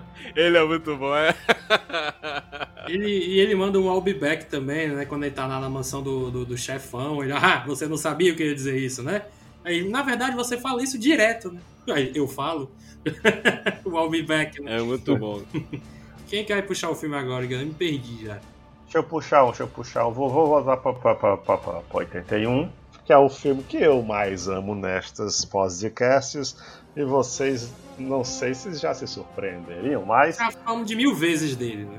já falamos mil vezes dele, meu querido Ash, meu amigo do Ah, Evil Dead. A morte do demônio, uma noite alucinante. meu Deus. De 81, queridinho. Estreado em 15 de outubro de 81, a Premiere, né? Foi 15 de outubro de 81. Nosso querido amigo Eve, Ash, feito pelo Bruce Campbell. que vai aí aquelas ideias maravilhosas, vamos pra baixa da, da, do breu, longe pra dedéu. Achamos um livro feito de pele humana, todo antigão, e vamos fazer o quê? Vamos ler em voz alta, mas é O, que, claro. que era- o que será que pode acontecer? O que, né, assim, o que de ruim pode acontecer? Praticamente nada. Só o capiroto vindo à Terra e possuindo Deus e mundo. E diga-se de passagem, maravilhoso filme que é todo. É, efeitos, são todo 90% dos seus efeitos especiais feitos efeito em prático. stop motion, massinha de modelar. Filme, filme de baixíssimo orçamento, cara. Baixíssimo orçamento. Filme, filme feito de, de- na garagem. Ó, ele, ele foi feito com mais ou menos entre 350 e 400 mil dólares e rendeu 2,6 milhonetas de dólares. É que pra, pra aquela época era muita coisa pra quem. Muita grana, bicho. Pra quem, pra, quem, pra quem fez filme com a massinha amoeba. E pra. E, e pra quanto custou, pô, foi, foi um lucro absurdo. Cara, Evil Dead, Evil Dead é uma parada é, curiosa, assim, porque é, é aquele típico de filme que hoje em dia, quando você vê, nossa, eu já vi esse filme um milhão de vezes, é tão Evil Dead isso, a parada de ir pra cabana no meio da, da floresta, né? E Evil Dead que começou com tudo isso, e como o Léo falou, né? O que, que ia dar de errado ler um livro feito de pele humana, né? Que o livro tem a cara do capeta na, na, na capa, né? Mas vamos ler, vamos ler que não vai acontecer nada, né? Nada. Nada. Nadinha. Ó, diga-se de passagem, só mais um, um- uma outra curiosidade, né?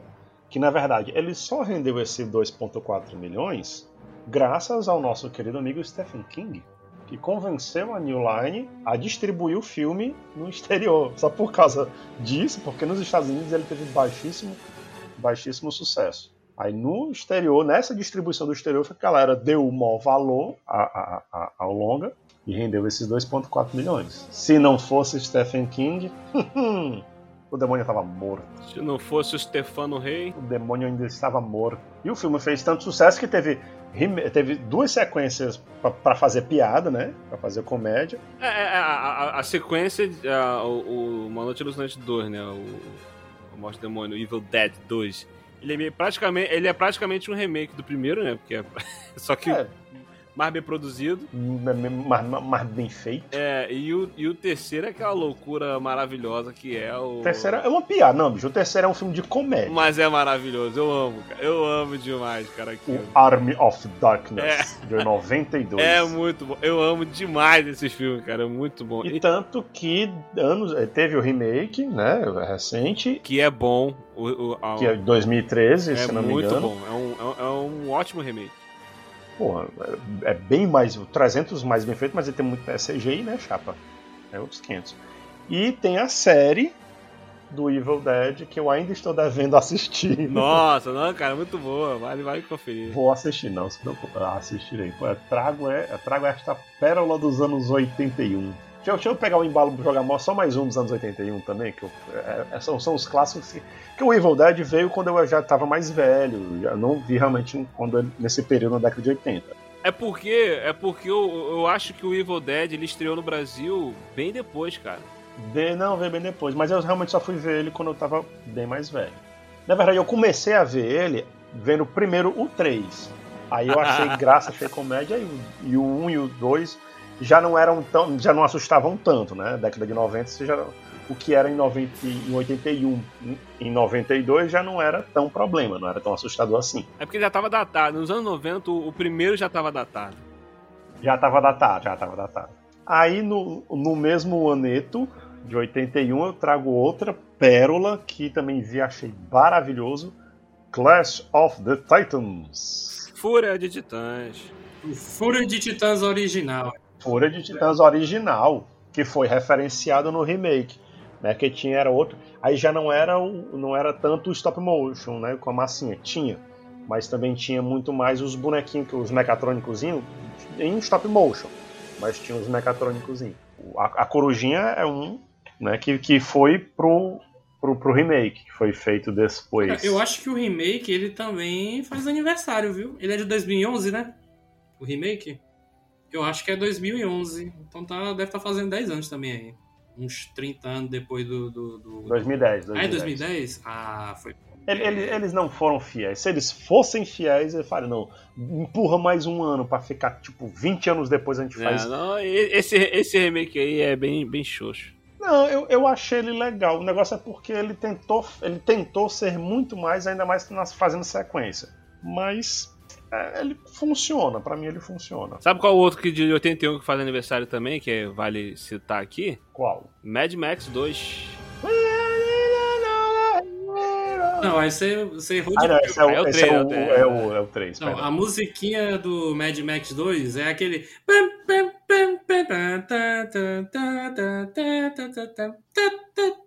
É, é, é, editor, bota a música aí no fundo aí, não deixa o. Tá? Não deixa, não deixa ele cantando, não, que eu nem entendi a música, nem lembrei depois. E agora tô traumatizado em tentar lembrar.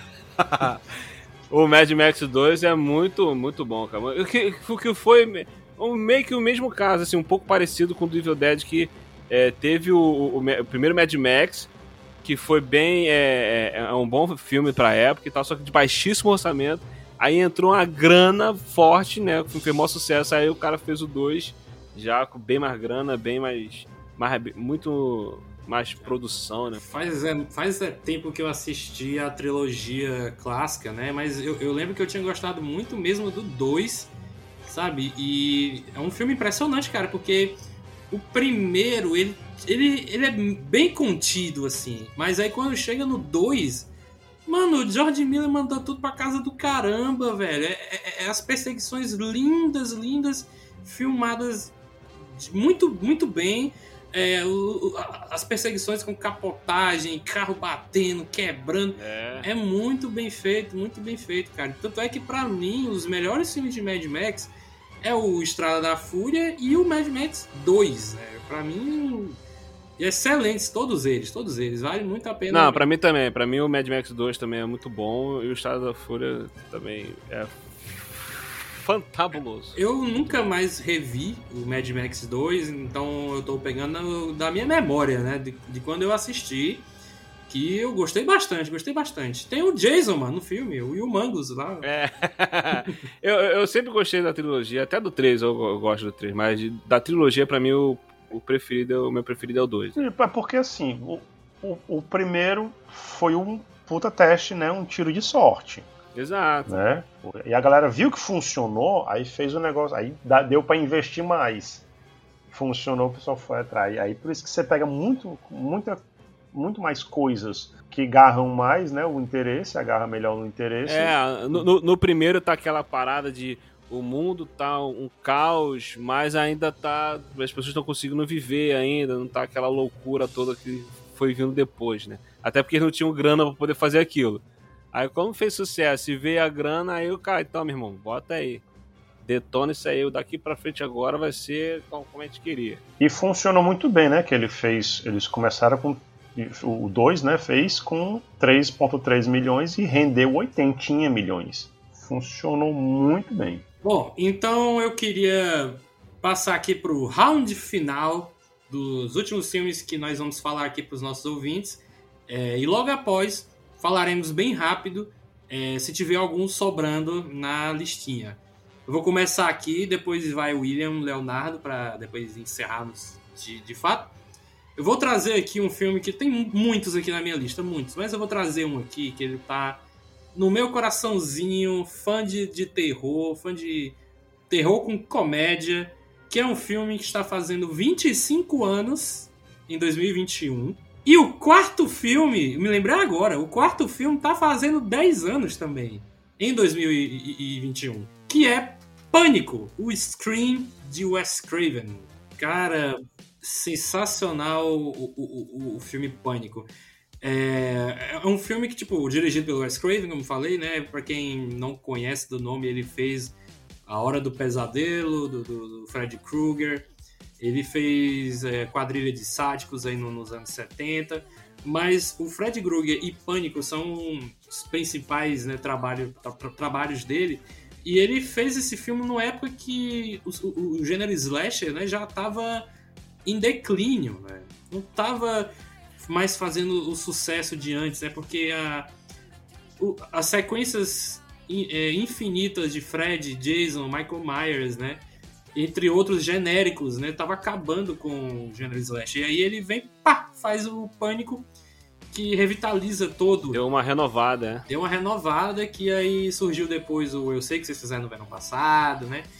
Lenda Urbana, caralhada de filmes aí, mas o Pânico, pra mim, ele é o melhor dessa nova safra do- do- dos anos 90, né? Pra quem não conhece o assassino Ghostface, né? O cara, cara de. Cara, cara de fantasma. Eu sempre quis usar essa fantasia, cara, pra me assustar as pessoas. Eu sempre Muitos conhecem por causa do Todo Mundo em Pânico também, né? A galera mais nova. Vou dar. Eu tava esperando a oportunidade na hora de citar. Pô, você, você me joga, né? Pânico, não, eu- bicho, não tem como eu levar a sério ah, o filme, embora seja um, um- um filme sério que tira sarro de todos os filmes referências no nível slasher, terror e tal. Essa que é a parada massa. Essa que é a parada. É, é- essa que, esse que Total. E foi- aí você pega todo mundo em pânico pra tirar sarro com o filme que tira sarro. Muito bom, muito bom, velho. A gente pode fazer, inclusive, se, se os fãs quiserem, Coffeecast aí só de, de todo mundo em pânico aí. Mas então, o pânico, né? Ele, como a gente falou, o William também, ele veio pra dar essa renovada no, no gênero que tava é, tipo um, um- um fazendeiro espremendo as tetas da vaca, não tinha mal que sair de dizendo slasher, veio o pânico, que foi uma sorte aí de, do- dos produtores, né? Que também não estavam apostando muito. É um filme que fez bastante sucesso, né? Ele fez quase 200 milhões de, de bilheteria. Foi, foi algo inacreditável, né? E gerou mais três sequências, né? Pânico 2, 3 e 4. E vem um quinto filme aí em janeiro de 2022. É, eu tô num misto de ansiedade para ver o filme, porque eu amo muito Pânico. Mas eu também fico um pouco preocupado, porque já é o quinto filme. Vai ter ainda o elenco original formado pela. vai ter uma galera nova, né? Pois é, vou já, vou já, vou já chegar neles. Vai ter o retorno da Neve Campbell como a Sidney, é, o, o David Arquette como o xerife Dewey e a nossa querida Monica Geller tá voltando aí como a. Cara, qual é o nome dela no filme do Pânico? É da Courtney Cox? É, velho, qual é o nome dela no filme? Ah, é Gale? Gale, Gale, é a Gale. E aí, sim, eu fico pensando o que, que, o que, que eles vão contar agora, porque já foram quatro filmes. O terceiro a galera não gosta muito, mas pra mim eu deixo passar, ainda que ele seja o mais fraco. Cara, eu gosto dos quatro, mano. Eu gosto de todos também, né? O primeiro e o quarto filme pra mim são meus favoritos. O terceiro, realmente, é- é- ele é um pouco fraco. é, eu acho que é o mais fraco deles. Mas eu não acho ele ruim. Entendeu? É porque a galera tá muito 880. Ou a pessoa fala que é uma merda, ou a pessoa fala que é muito bom. Mas tem uns meio termo ali, galera. É, Tem- mas assim, o Pânico 3 é porque, tipo, eles acham que já, já tinha dado o que eles o que eles estavam fazendo na questão de, de suar os filmes e tal. Agora, o Pânico 4, eu acho que ele saiu na época errada. Ou ele era um filme à frente de seu tempo. Eu prefiro acreditar nessa segunda opção. O Porque, 4 é bom, o 4 é bom. cara, o 4, ele pega o conceito de, de filmagem, né, de filmar as mortes e postar na internet pra ganhar dinheiro, meu irmão. Não é, pô, pô, cara, isso é muito hoje, sabe? E, e ele fez isso 10 anos atrás. É por isso que eu tô dizendo que ele, pra mim, ele é um filme à frente do seu tempo. Se você pegar ele pra assistir hoje, ele funciona muito bem, velho. É, pra mim, os melhores é o primeiro e o 4. Eu, acho- eu acho que o primeiro e o quarto são os melhores. O 2 eu já acho que- que, dizendo um pouquinho, o 3 também, o 2 é um pouquinho melhor que o 3, né? Mas é, o 1 e o 4 são muito bons, cara. Muito bons. E tem o plot twist também no, no- no quarto filme que a sobrinha da, da Sidney, a nossa queridíssima Emma, Emma Roberts, era uma da- dos assassinos. Aí você fica chocado. Você fica, caralho, eu tenho que ver esse filme de novo, porque eu tenho que. É porque o grande tchan do Pânico foi isso, cara. De se tentar descobrir quem é o assassino. E quando vinha a revelação, nossa, o plot twist do assassino e tal. E- e- e- esse eu, pra- eu considero o grande tchan do filme, né, que fez o filme ser o sucesso que foi e tal. Que é aquela revelação de você acha. No primeiro, você achava. Você desconfia do namorado. Aí Aí daqui a pouco o namorado vai preso, aí ela recebe a ligação, então não foi namorado, porque o namorado tava na prisão, e pá, aquela coisa toda. Então aí chega no final, era o namorado, ah, caraca, como é que fiz isso? Aí tinha um outro Ele cara. ainda morre, ele faz uma morte fake, né? É, tipo assim, faz uma morte fake, aí daqui a pouco ele volta e, nossa, era o cara, e que tal. Então, no outro filme também teve isso e tal. Aí o, o 3 que foi é o pior nisso, né? Porque desenterra um irmão dela que ninguém nunca ouviu falar. Caraca, E que o cara fez tudo sozinho, né? Que eu acho sozinho, né? Que é o pior da parada. é, é muito inacreditável isso. Bode Mas expiatório. olha só, o primeiro, o primeiro ele tem uma parada que é, que é muito boa na, na, pra época, que é, é esse lance do, do, do slasher e tal, o filme, essa ideia do filme adolescente, dele brincar com. fazer sátira dos, dos filmes do gênero e tal. Mas uma da- da- das grandes paradas é que, por exemplo, a, na capa do filme tem a Drew Barrymore. Né? Tipo assim, ela tá no filme e tal. Foi, foi meio que uma parada meio parecido com o que rolou em Psicose que tinha uma atriz famosa, que já era conhecida, né, que as pessoas já conheciam e tal, ela tá no filme, e quando o filme vai, ela vai, é a primeira a morrer. Dura uns 10 minutos e pronto, morre.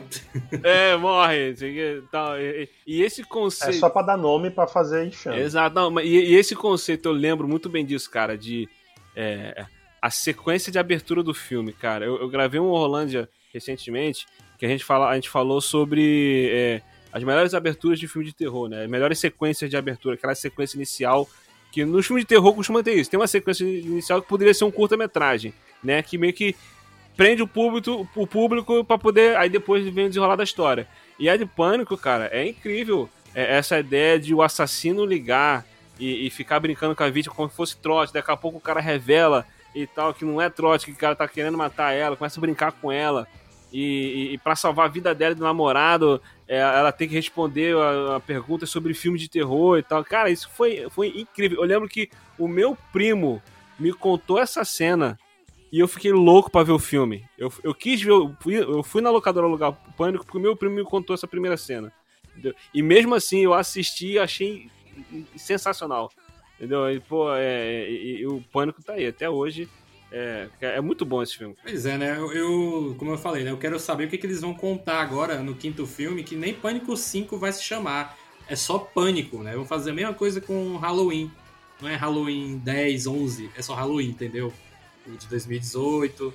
É, eu fico com medo disso também. E o elenco novo, eu acho que eu só conheço uns dois, assim, dois ou três. Eu sei que tem um cara do The Boys, tem um carinha que ele fez. Eu não lembro agora o filme. Eu acho que é aquele O Homem nas Trevas. É um, do- um dos ladrões lá. E uma meninazinha que tá no Babá 2 da Netflix. Que eu dei mó risada nesse filme. Que sobra o rapaz e uma meninazinha. A meninazinha eu acho que fica até namorada dele. Tá falando do, do, do Pânico, do Pânico, esse novo vai sair? É, o Pânico 5. É, então esse rapaz tá falando é o menino lá do, dos 13 porquês. É, o 13 Reasons Why. É que eu não, não, não assisto, mas é ele, é ele mesmo. E assim, ti- cara, tem uma atriz que eu queria muito, mas era muito que tivesse nesse filme, mas infelizmente não deu certo. Eu espero que se tiver alguma sequência, ela esteja, porque ela é muito foda. Que é a Samara Weaving. Eu não sei se vocês conhecem por nome, mas ela fez aquele filme Casamento Sangrento, que é o Ready or Not. Ah, sei. ela aparece com a. E ela é a babá do filme A Babá. Ah, ela aparece com a atriz que faz a Arlequina. Sim, a- ela aparece com a Arlequina também. Ela, ela, ela faz o filme da babá, né? A Margot Robbie. Deu branco total aqui. Eu tô tentando lembrar o nome da Margot Robbie, não tava conseguindo. A idade, a idade. E ah, sei quem é essa menina. Esse filme do Casamento Sangrento é bom. cara. É bom, é bom. É por isso que quando eu vi esse filme, eu, pô, cara, essa, essa mulher tem que estar no Pânico 5. Mas aí não rolou, velho. Ela tava ocupada aí com peça de teatro, não sei o que. Mas foda-se teatro, mano. Vai pro filme. Ela, ela podia ser, cara, a nova Cisney. Ela, ela podia passar o bastão pra, pra mim, entendeu? Mas ela não vai estar. um ator de teatro, peraí. Eu sei, cara. Foi uma brincadeira. Mas então, eu queria muito que ela tivesse no filme, velho. Eu queria muito. Enfim, se tiver um Pânico 6 aí, talvez, né? Quem sabe? Ou ela estrelar algum filme aí de, de terror mesmo, em que ela. é, ela seja a pro- protagonista principal de uns três filmes, assim. Que ela tem cara disso, mano. Só botar ela no filme de terror que, que vai dar certo. Pode, pode, pode esperar aí. É, eu queria passar agora pro. Leonardo Costa, você tem mais um filme aí, cara, da nossa reta final aqui? Ultimozinho, estreado em 91. Bom, uma puta referência, né? Um dos, vamos dizer assim, um dos primeiros filmes que eh, lidava com um assunto assim de melhor forma, né, com mais é, embasamento, nosso querido Swordfish, com o, o Hugh É Jackman. 2001, cara. É, é 2001? Caralho. É 2001, perdão, perdão, perdão. 2001. Swordfish, com o Hugh Jackman, João Travolta, Halle Berry e o nosso amigo é, Rhodes, né? O ator que faz o, o Rhodes, que é o Don Cheadle. Filmes que fala de hacker de computador, fala de, de conspiração, toda a teoria de conspiração, é, fim da guerra, sobras, né, heranças da Guerra Fria e coisas dos gêneros. E o nosso Hugh Jackman é, não era Wolverine na época, mas era um grande de um hacker. Era, pô, já tinha saído o X-Men já, pô. Já, mas não, mas ele não era Wolverine. Eu tinha saído só um e olhe lá. Então, eu, eu, eu- lembro muito bem quando esse filme tava na locadora e eu comentei com meu colega desse filme, eu falei assim, com, com o cara que faz Wolverine. Aí ele, o quê? Aí eu mostrei o post, o post do filme, a gente na frente da locadora, eu mostrei o cartaz, aí ele olhou, É o Tempestade também. é, não, aí ele olhou assim e falou assim, ó, ele falou, esse merda aqui é o Wolverine? Não, todo mundo que eu conheço critica, cara. Ninguém, muita gente que eu digo assim, não, é, o Jackman não foi um Wolverine muito forçado. Ele realmente foi um Wolverine muito forçado, foi uma forçação de barra total. Existem vários outros atores que caberiam melhor no Wolverine do que o Jackman, mas a mídia fez isso, ele ficou sendo Wolverine. Só para mim ele realmente só prestou como o velho Logan. No resto, os roteiros era Wolverine e seus amigos, para começo de história. É, mas aí não é culpa dele, né? É culpa dos roteiristas. Mas ah, eu gostei dele como Wolverine, ele é bom como Wolverine. Ele é, É, bom. você pode dizer que ele é o bom Wolverine que você ainda não viu um outro Wolverine. Exato, então enquanto isso, ele é um bom Wolverine. Mas ele ficou muito marcado como Wolverine. Eu acho muito difícil alguém conseguir ser melhor do que ele. Olhe, o universo ele está lançando um desafio. Por favor, universo, ouça. Não, não, acho que consegue, cara. Eu acho que acho que acho que não é difícil não. Eu acho que não é difícil não. É porque ele realmente ficou muito tempo. Pô, desde 2000, cara, estreou em 2000 os X-Men. É, mas aí, mas aí eu acho que acho que se vier um cara top aí, um Tom Hardy da vida, quem sabe? Não, tem que ser um anão pra fazer o Wolverine. Esquece isso, mas não, é não, vai botar um anão, o cara vai um Wolverine, não, esquece. É, é, não, não dá, não dá, não dá, não dá. Você, você encontra vários outros bons atores que possam ter seis garras, na, na- né? Três em cada, bra- em cada mão, para poder fazer muito mais coisa melhor do que o Hugh Jackman. Mas assim, pronto. Ele ficou um bom Wolverine já no pro final dos processos. Fala do Swordfish, mano. Pois é, Swordfish, Swordfish. Cara, pra mim o Swordfish foi um dos primeiros filmes assim que me deu um nó na cabeça com teoria de conspiração. Quando você pega o personagem do, do John Travolta, que é o bandido e tal, não sei o que, e ele o tempo todo sendo um cara, tipo, muito misterioso, você não sabe onde é que vem, no final você vê lá o cara morto. Aí você. Mas é, não é ele. Esse é o cara que ele matou e assumiu a identidade. Tipo, o cara assume. Quem aí você fica. Quem é o desgraçado filho do ego desse personagem, velho? Quem é o Gabriel Schur? Maldito seja. Cara, eu não lembro, não lembro de nada desse filme. Eu só lembro do começo, onde a SWAT lá tá tentando tirar um. A cena do terrorista lá. Cena do terrorista. A bomba que explode e a câmera faz um 360 graus, né? Mostrando o impacto da, da explosão, né? Vidro quebrando, né? As pessoas morrendo e tal. Depois de Matrix, 360 graus era muito usado. Se eu, se eu não me engano, tem alguém da produção de Matrix na produção desse filme aí. Não sei se é os efeitos especiais. Eu, eu acho que tinha alguma coisa, alguma informação dessa na época no cartaz lá, não sei o que lá de Matrix. Cara, tem outra coisa que eu lembro desse filme também, que é a Halle Berry pagando peitinho. sentada lá na cena.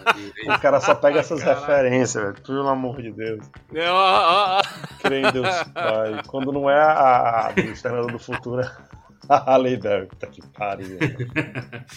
Bom, é, posso puxar pro William, ou Léo? Pode? William, traga aí o último filme da, da sua lista aí, pra gente já já encerrar com chave de ouro. Então, já que é pra encerrar aqui, já pra poder puxar o último aqui, vou puxar um, dois, que foram dois filmes, mas só um que tá fazendo aí 30 anos. É um, um- um dos filmes que me fizeram ser um apaixonado pelo gênero fantasia, pelo esse gênero fantástico. É, lógico que não poderia ser de outra pessoa a não ser de Steven Spielberg. E é o filme de 1991, interpretado pelo nosso querido Robin Williams, Dustin Hoffman, Julia Roberts, Bob Hoskins e elenco maravilhoso em Hulk, A Volta do Capitão Gancho, que é um dos filmes que eu mais amo na minha vida. É um filme Tinha esse pessoal todo nesse filme? Sim, sim. A Julia Roberts faz a Sininho, Caraca. Dustin Hoffman é o. é o Capitão Gancho. O, o Bob Hoskins é o. Como é que é o nome dele lá? O. Eu tô, eu tô olhando aqui, ó, na, na Wikipedia. É mesmo, Robin Williams, Dustin Hoffman. O Dustin Hoffman acho que eu já sabia, mas não lembrava. Agora, Julia Roberts, Julia Roberts. Bob Hoskins e a Meg Smith, que o William não soube o nome dela no Willcast dele aí, sobre quem eu sou. E, aqui no- e, a- e ela, e- e ela jovem, a Meg Smith no filme, ela é a Gwyneth Paltrow. Aqui, ó. Nossa senhora. Caraca, tem um Phil Collins nesse filme. Inspector Good. Caralho, tem um Phil Collins, mano, no filme. Cara, é Caraca. muito, muito incrível esse filme. Esse filme é simplesmente maravilhoso que conta a história do querido Peter Pan, né? Só que, o que O acontece? que aconteceria se Peter Pan tivesse crescido?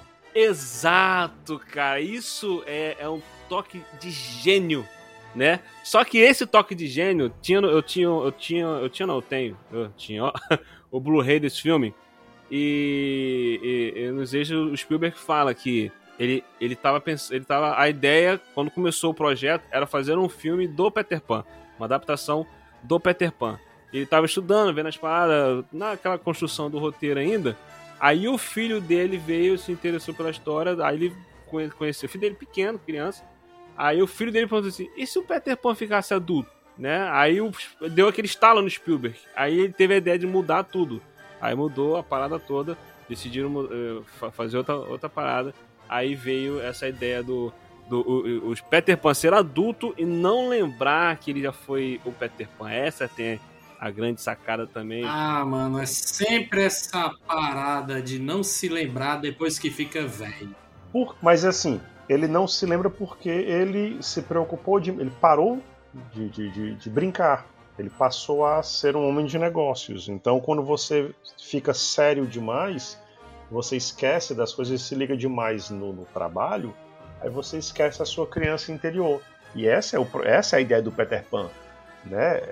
A criança interior, né? que jamais deve envelhecer e tarará. Aí, pô, mas se o cara envelhecer, Exatamente, cara. E essa é a grande jogada. E tem, tem uma cena muito, eu acho muito maneira que é quando a- ele vai, a- vai tentar resgatar os filhos dele lá com, com o Capitão Gancho, que ele quer negociar, ele quer conversar.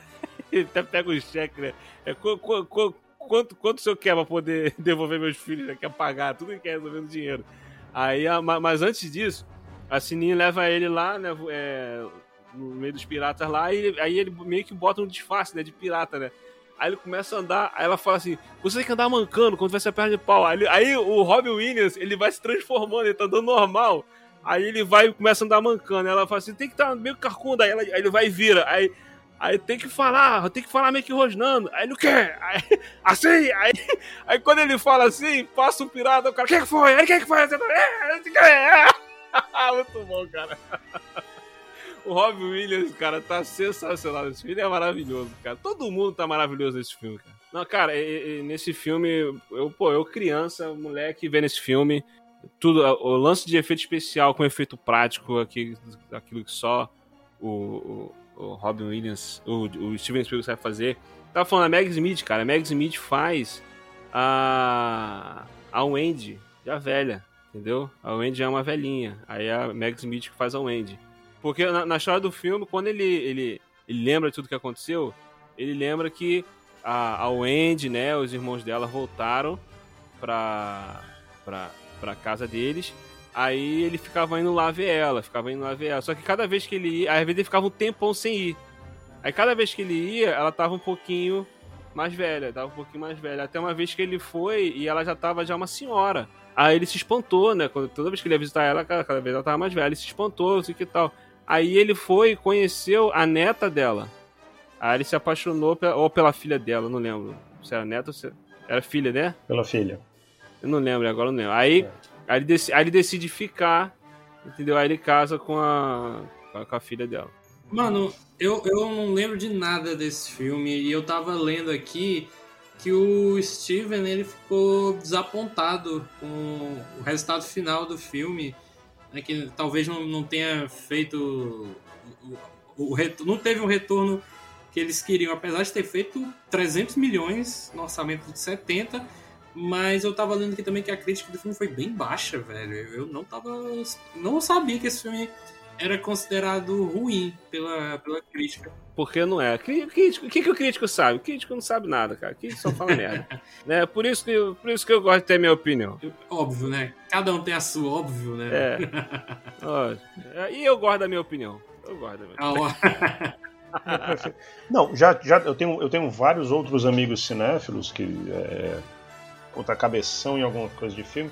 A galera dizia, pô, esse filme vai ser uma bosta. Eu assistia de, bicho, filme massa, eu gostei. Então eu parei de, de, de me influenciar tanto pelas críticas. O máximo que eu pego crítica é como referência, ó, vi uma galera falando mal, a galera falando mal. Quando todo mundo fala muito mal, aí que eu vou ver o filme mesmo.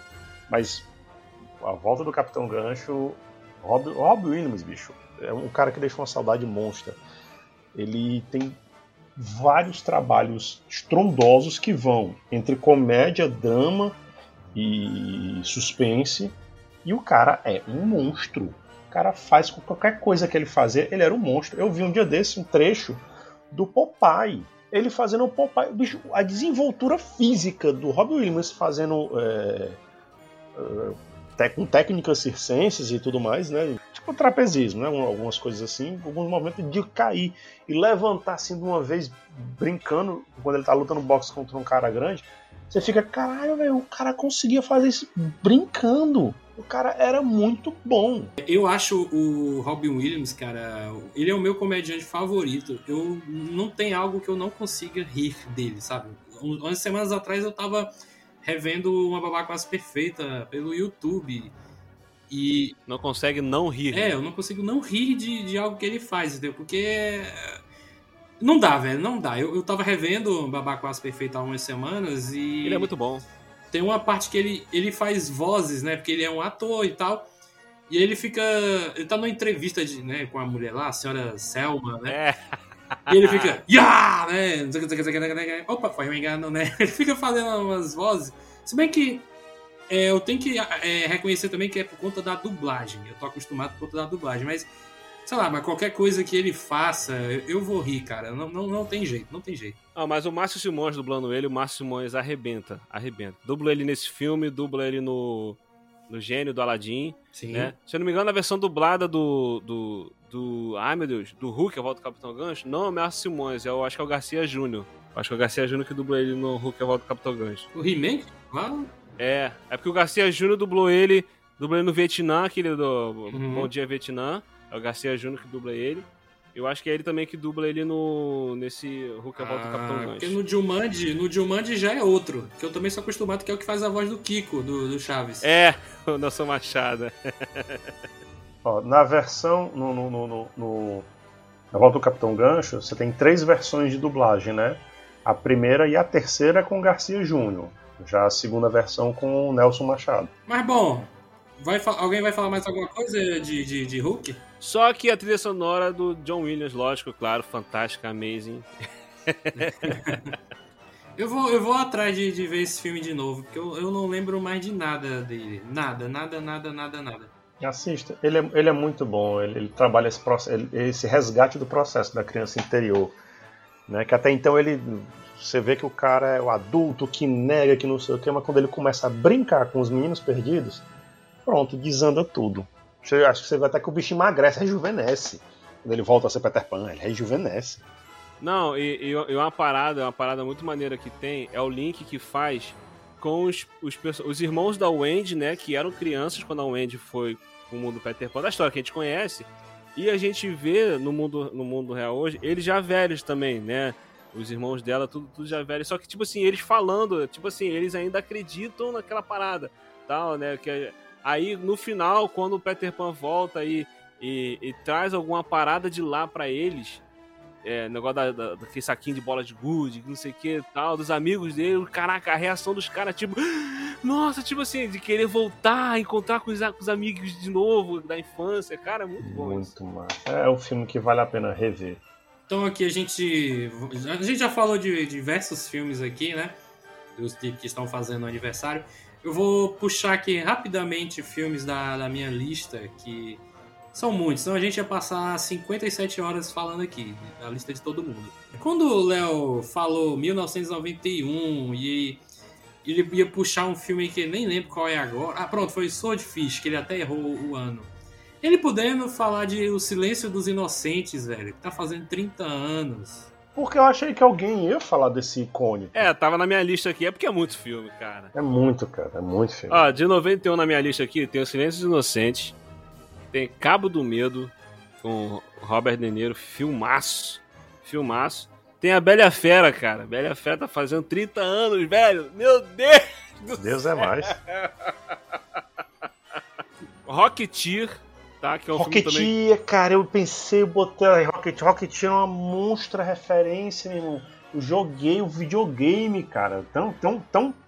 Porra, tão referência que era que eu fui no videogame, bicho. 30 anos. E eu quero falar aqui uma, uma última menção honrosa também. É um filme que tá fazendo 30 anos em, do- em 2021, que é o melhor filme da franquia Tartaruga Ninja, que é o Tartaruga Ninja 2, O Segredo do Uzi. Esse é o melhor. É melhor que o primeiro.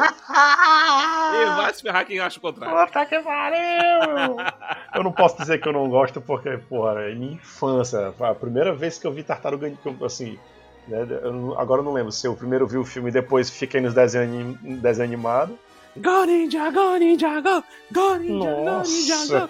Go, Cara, go, go! ra- rap não. Era. era Ninja, ninja! mas Vanilla Sky, mas acho que não era bem rap que o pessoal falava, não. Mas era. O bicho era. era tá louco, velho. Negócio. Pronto, é, é o tipo, tipo, típico filme puta comercial. Que você pega tudo no filme, é, é tipo o Caça-Fantasmas. Você- Tudo, tudo do filme é um negócio feito comercialmente monstru- monstruosamente, né? A música, então, os Caça-Fantasmas, o cara fazia o clipe com o cantor do- em cima do, do, do filme. Aí você pega o Vanilla Sky, uma coisa extravagante demais pra fazer o Tartaruga Ninja. Nossa. Eu acho que o 2 ainda, ainda prestou mais. Melhor mesmo é o 3, que eles são verdade match. Não, o 3 é tosco, é o supra-sumo do tosco, que até, até o mecatrônico do, do- do- das fantasias da tartaruga tava cagando. Todos eles são, todos Não, eles são. Um, um é massa pela, pelo primeiro, né? Assim, quando aparece. O 2 é massa como, como você conta a história, mas o 3 começa a cagar que a, a- a qualidade da- do- da- da- das fantasias, né? do- dos personagens principais, começa a cair no 3. Mês a Deus. Fica, o 3 também ficou horrível. Nenhum deles tem a Megan Fox, então já perde aí. Por aí. Vou nem falar nada. Ó, outros filmes aqui que eu tenho na lista, ó. Duas animações estão fazendo 20 anos, que é Shrek e Monstros S.A. Dois filmes de puta referência. Inclusive vai ter sequência do Shrek, viu? Pra, pra os próximos anos eles vão fazer sequência do Shrek também. É, vamos ver, vamos ver, vamos ver. É, outro- os outros filmes aqui que estão na minha lista, ó. O Retorno da Múmia, fazendo 20 Puta, a anos. múmia. né? É, o A Múmia é massa, mas o Retorno, Mas ele é legal. se não fosse aquele C... não, cara, se não fosse aquele CGI terrível com o Dwayne, né, com o The Rock, tinha ficado melhor. Se eles tivessem investido uma grana naquilo ali. É legal, é legal, é legal. não, é ele é legal. legal, ele é legal. Deixa, deixa, deixa, deixa. Ó, outros filmes aqui. 25 anos, estão fazendo 25, que é Space Jam, né? Que vai ter a sequência esse ano. Everybody get Graças a Deus a galera corrigindo, né, a, disse- a dissexualização da, da- da- de um personagem de desenho animado. Não, por Eu não, cara. eu não, eu achei errado isso aí. Ah, pelo amor de Deus, cara. Pelo amor de Deus. Por que você quer uma coisa? até no desenho Por que animado, você velho. quer... Um Coelho. Tô brincando. Um coelho de desenho animado. Ei, eu tô brincando. ah. Tô brincando, gente, tô brincando. Mas quando eu era criança, eu era apaixonado pela Lola também, cara. Porque a galera, a- o marketing fazia isso, né? O interesse do marketing. Eu, eu tô brincando, vamos lá. Space Jam, mas Space Jam foi massa. Inclusive, Space Jam, na verdade, foi feito em cima de uma propaganda, sabia? Não. A galera teve a, galera teve a ideia de fazer Space Jam por causa de uma propaganda que eles fizeram com o Looney Tunes, né, com o Pernalonga e o Michael Jordan, contra um, os caras que estavam enchendo o saco em alguma coisa, acho que era na, na- jogando numa quadra que era em cima da, da, da casa do Pernalonga, uma coisa assim. Aí os caras são mó otários com o Pernalonga, já não sei o que, desafiam eles, aí chega o Michael Jordan e derrota, junto com o Pernalonga, derrota os caras no basquete. A galera, meu irmão, vamos fazer um filme disso. Space Jam. Legal. Sabia não dessa informação aí. Descobri isso porque, como vai estrear daqui a pouco o 2, né? O legado. Aí eu vi, eu cavucando no Facebook, tá não sei o que, aí eu vi a galera soltando isso. E aí eu digo, olha, não sabia. É, então, outro filme aqui que tá fazendo 25 anos é Independence Day. Oro aos deuses que ele tenham desistido da- de fazer o terceiro filme dessa franquia. Ah, não, é, é, pelo amor de Deus, adoro, adoro, adoro. Eu tenho o Blu-ray desse primeiro aí, é muito bom. Não, tinha um amigo meu que ele tinha aqueles. aqueles é, chocolate, aquelas barras de chocolate dos animais, né? E tal. Que vinha um- uma imagenzinha, né? De um animal, um, não sei o quê. Aí eles fizeram um que você mexia e ele, movime- e tinha, tinha um, um movimento, né? Um fazer tipo essa cena. Um amigo meu comprou justamente só para pegar o, o- a hora que a Casa, Branca explo- a Casa Branca explode. Pronto, agora eu posso realizar todos os meus sonhos toda hora. Quando eu estiver estressado, eu explodo explodo a Casa Branca quantas vezes eu quiser. eu gosto muito desse filme, cara, eu gosto demais. Eu tenho o Blu-ray aqui, eu adoro esse filme. Independence Day. Independence Day foi um filme massa, assim, pisando em cima em muitas coisas. Cara, ele é um do- filme do B. imperialismo. É. Ele é um filme B com muito dinheiro. É, eu, eu considero ele um, um A menos, né?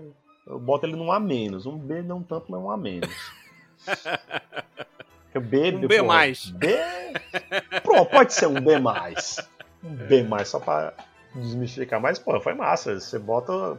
Qual, filme, qual é o filme de, de, de, de desastre que vai explodir a Casa Branca, bicho? Cara, e assim, eu lembro que eu li uma vez, um tempo atrás, que é, esse que Independence Day foi o filme que revolucionou a forma de divulgar filmes, né? É, é, em Hollywood, né? Porque até então nenhum filme não tinha essa parada de passar o trailer de um filme no Super Bowl, no intervalo do Super Bowl. E o Independence Day foi o primeiro filme a fazer isso, né? E passaram o trailer, o cara teve a ideia de passar o trailer e de colocar no trailer a cena da, da Casa Branca sendo explodida. Aí os caras arriscaram, vamos botar, vamos ver o que não vai dar. Aí, cara, e foi na estreia, filas e filas, virando a esquina é, pra poder assistir o filme. Ainda bem que eles corrigiram o, o, o, o, o erro do, do, do- daquele. O dia que a Terra parou, né? Foi o dia que a Terra parou. Não, invasão de Marte. Invasão de Marte. Eles corrigiram de invasão de Marte, dizendo, ó, isso aqui é um filme. Esse é um trailer. Porque se a galera bota a cena da Casa Branca explodindo, o pessoal pensa que aconteceu de É. verdade. Porque no, no- quando foi no, no programa de rádio. Guerra dos Mundos. do, do, do- Guerra dos Mundos, é, Guerra dos Mundos. Programa de rádio Guerra dos Mundos, a galera acreditou, saiu em pânico na rua. Eu tenho aqui, ó, Curtindo a Vida Doidado, com 35 anos, sabe? Esse filme maravilhoso. Ferris Bueller. É, Aliens o Resgate, também 35 anos. É, Top Gun, também 35 anos. Olha o tanto de filme de 86, né? Maravilhoso. E pra encerrar aqui, eu tenho três filmes da franquia Missão Impossível. O primeiro tá fazendo 25 anos, o terceiro tá fazendo 15 e o quarto tá fazendo 10 anos. O Tom Cruise tá na, na área já há muito tempo aí fazendo Missão Impossível, velho. Tá até hoje fazendo ainda. É, então, vou passar aqui. O William já falou, né? Os teus aí, não foi? Falei alguns. Ó, menção rosa, vou também. 10, de 20 anos, 2001. Coração de Cavaleiro, nosso querido Ledger. Eu lembro de matar aula pra poder ir no cinema ver esse filme. Falcão Negro em Perigo, foi um dos melhores filmes de guerra ever, muito bom. 11 Homens e um Segredo. Total. 11 Homens e um Segredo também tá fazendo aí, cara, 20 anos. Pearl Harbor também, 2001? Pearl Harbor, não sei. É, tá aqui, 2001. Pois eu tenho aqui três menções honrosas que eu vou, vou mentir, pesquisei agora que eu não sabia. Filmes de 86. Um clássico que eu particularmente não gosto, porque é chato pra caralho. Eu não sou meio contra musical, mas a- o, o Labirinto, a magia do tempo, Ah. né? Que acho que é o segredo do labirinto, né? labirinto. Que é com o, o, o menino David Bowie como vilãozão, muito é um icônico, clássicozão. Um clássico de guerra, Highlander, o guerreiro imortal. É, entrou na Netflix agora, viu? Porra, cara, é o, é o tipo de filme que eu acho que o, o, o menino só fez esses filmes assim que fizeram sucesso. O último filme que ele fez algum sucesso foi o Mortal Kombat. Christopher Lambert, né? Christopher Nolan não fez assim porra nenhuma, assim, diga-se de passagem. E olha, o, o, o Highlander 2 tá fazendo 30 anos. Ixi, Foi cinco anos depois, eita. O primeiro foi em 86. Maravilhoso Highlander 2. O, e também um clássico pra chorar, assim, que putz grilo. É, quem não assistiu, corra pra assistir. Conta comigo. Ah, você tá. Quanto tempo? Conta comigo fazendo 35, cara, de 86. Caraca, mano. Stand By Me. Stand By Me. Tem outros ótimos, como o Cast- o Castelo no Céu, né, do, do- da Ghibli. Maravilhoso filme, também muito massa, animação estupenda. Não sei se vocês me falaram do Stallone Cobra. Stallone Nossa. Cobra de 86. E o Top Gun, o primeiro, né, de 86. Acho que o menino falaram aqui. Eu falei do Top Gun, agora o Stallone Cobra, cara, você é um cocô. Você é um cocô. Pô, eu, sou o cocôzão, meu filho, que eu ainda falo de Jogo Bruto, que também tem na Netflix com Arnold Schwarzenegger. Não desgruda daí. Não diz. Não, mentira! Oh, cara, acabei de ver outro aqui. Outro. Howard, o super-herói. Esse é outro clássico, bicho. Cara, você bota filmes de 86, você acha cada pérola. O ratinho americano, um conto americano com o o ratinho, muito massa, cara. As escolhas do Léo, viu, mano? É porque eu não sou cientista. O primeiro antes do Indiana Jones. Alan Quarterman Meu Deus. Não, e a. Cidade do Ouro Perdido. Vamos voltar, voltar pra trás? Ah, Então. garoto! Bom, né, eu acho que já tem filme adoidado aí pra quem tá nos escutando e, e nunca, nunca assistiu, né? É, eu acho que, que vale a pena você que tá nos escutando. Pega pra assistir, né? Procura se tem em algum serviço aí de streaming, Netflix, Amazon, Disney, sei lá. Ou naquele lugar que você sabe onde, onde você tem que ir. É lá, cara, é lá que você tem que ir. se você não achar em canto nenhum, é lá. Então, gente, pegue todos esses filmes aí que vocês estavam escutando agora, coloque, faz uma listinha pra você assistir, né? Pelo menos os que você não viu. Ou se tem algum que você viu, mas não lembra de nada, que nem eu, vai lá e assiste de novo. Eu mesmo vou procurar o, o Hulk, a volta do Capitão Gancho aqui. Assim que a gente terminar o cast, eu vou procurar esse filme, porque eu também não lembro de nada dele. E é isso, gente. Muito obrigado por vocês terem nos escutado até aqui. Obrigado ao William participando, participando aqui de novo, depois de, de umas merecidas férias do CoffeeCast. É, e Leonardo Costa aqui, eu acho que é a quarta vez seguida já, né? Ou é a terceira, eu não, não lembro É agora. isso mesmo, amiguinho. A gente tá aqui sempre que possível contando contos legais pra vocês. Meu Deus. Eu, eu vou encerrar logo porque tá, tá, tá, tá, tá demais, tá demais. Tchau, tchau, galera. Muito obrigado e até o próximo programa. Tchau, tchau, valeu.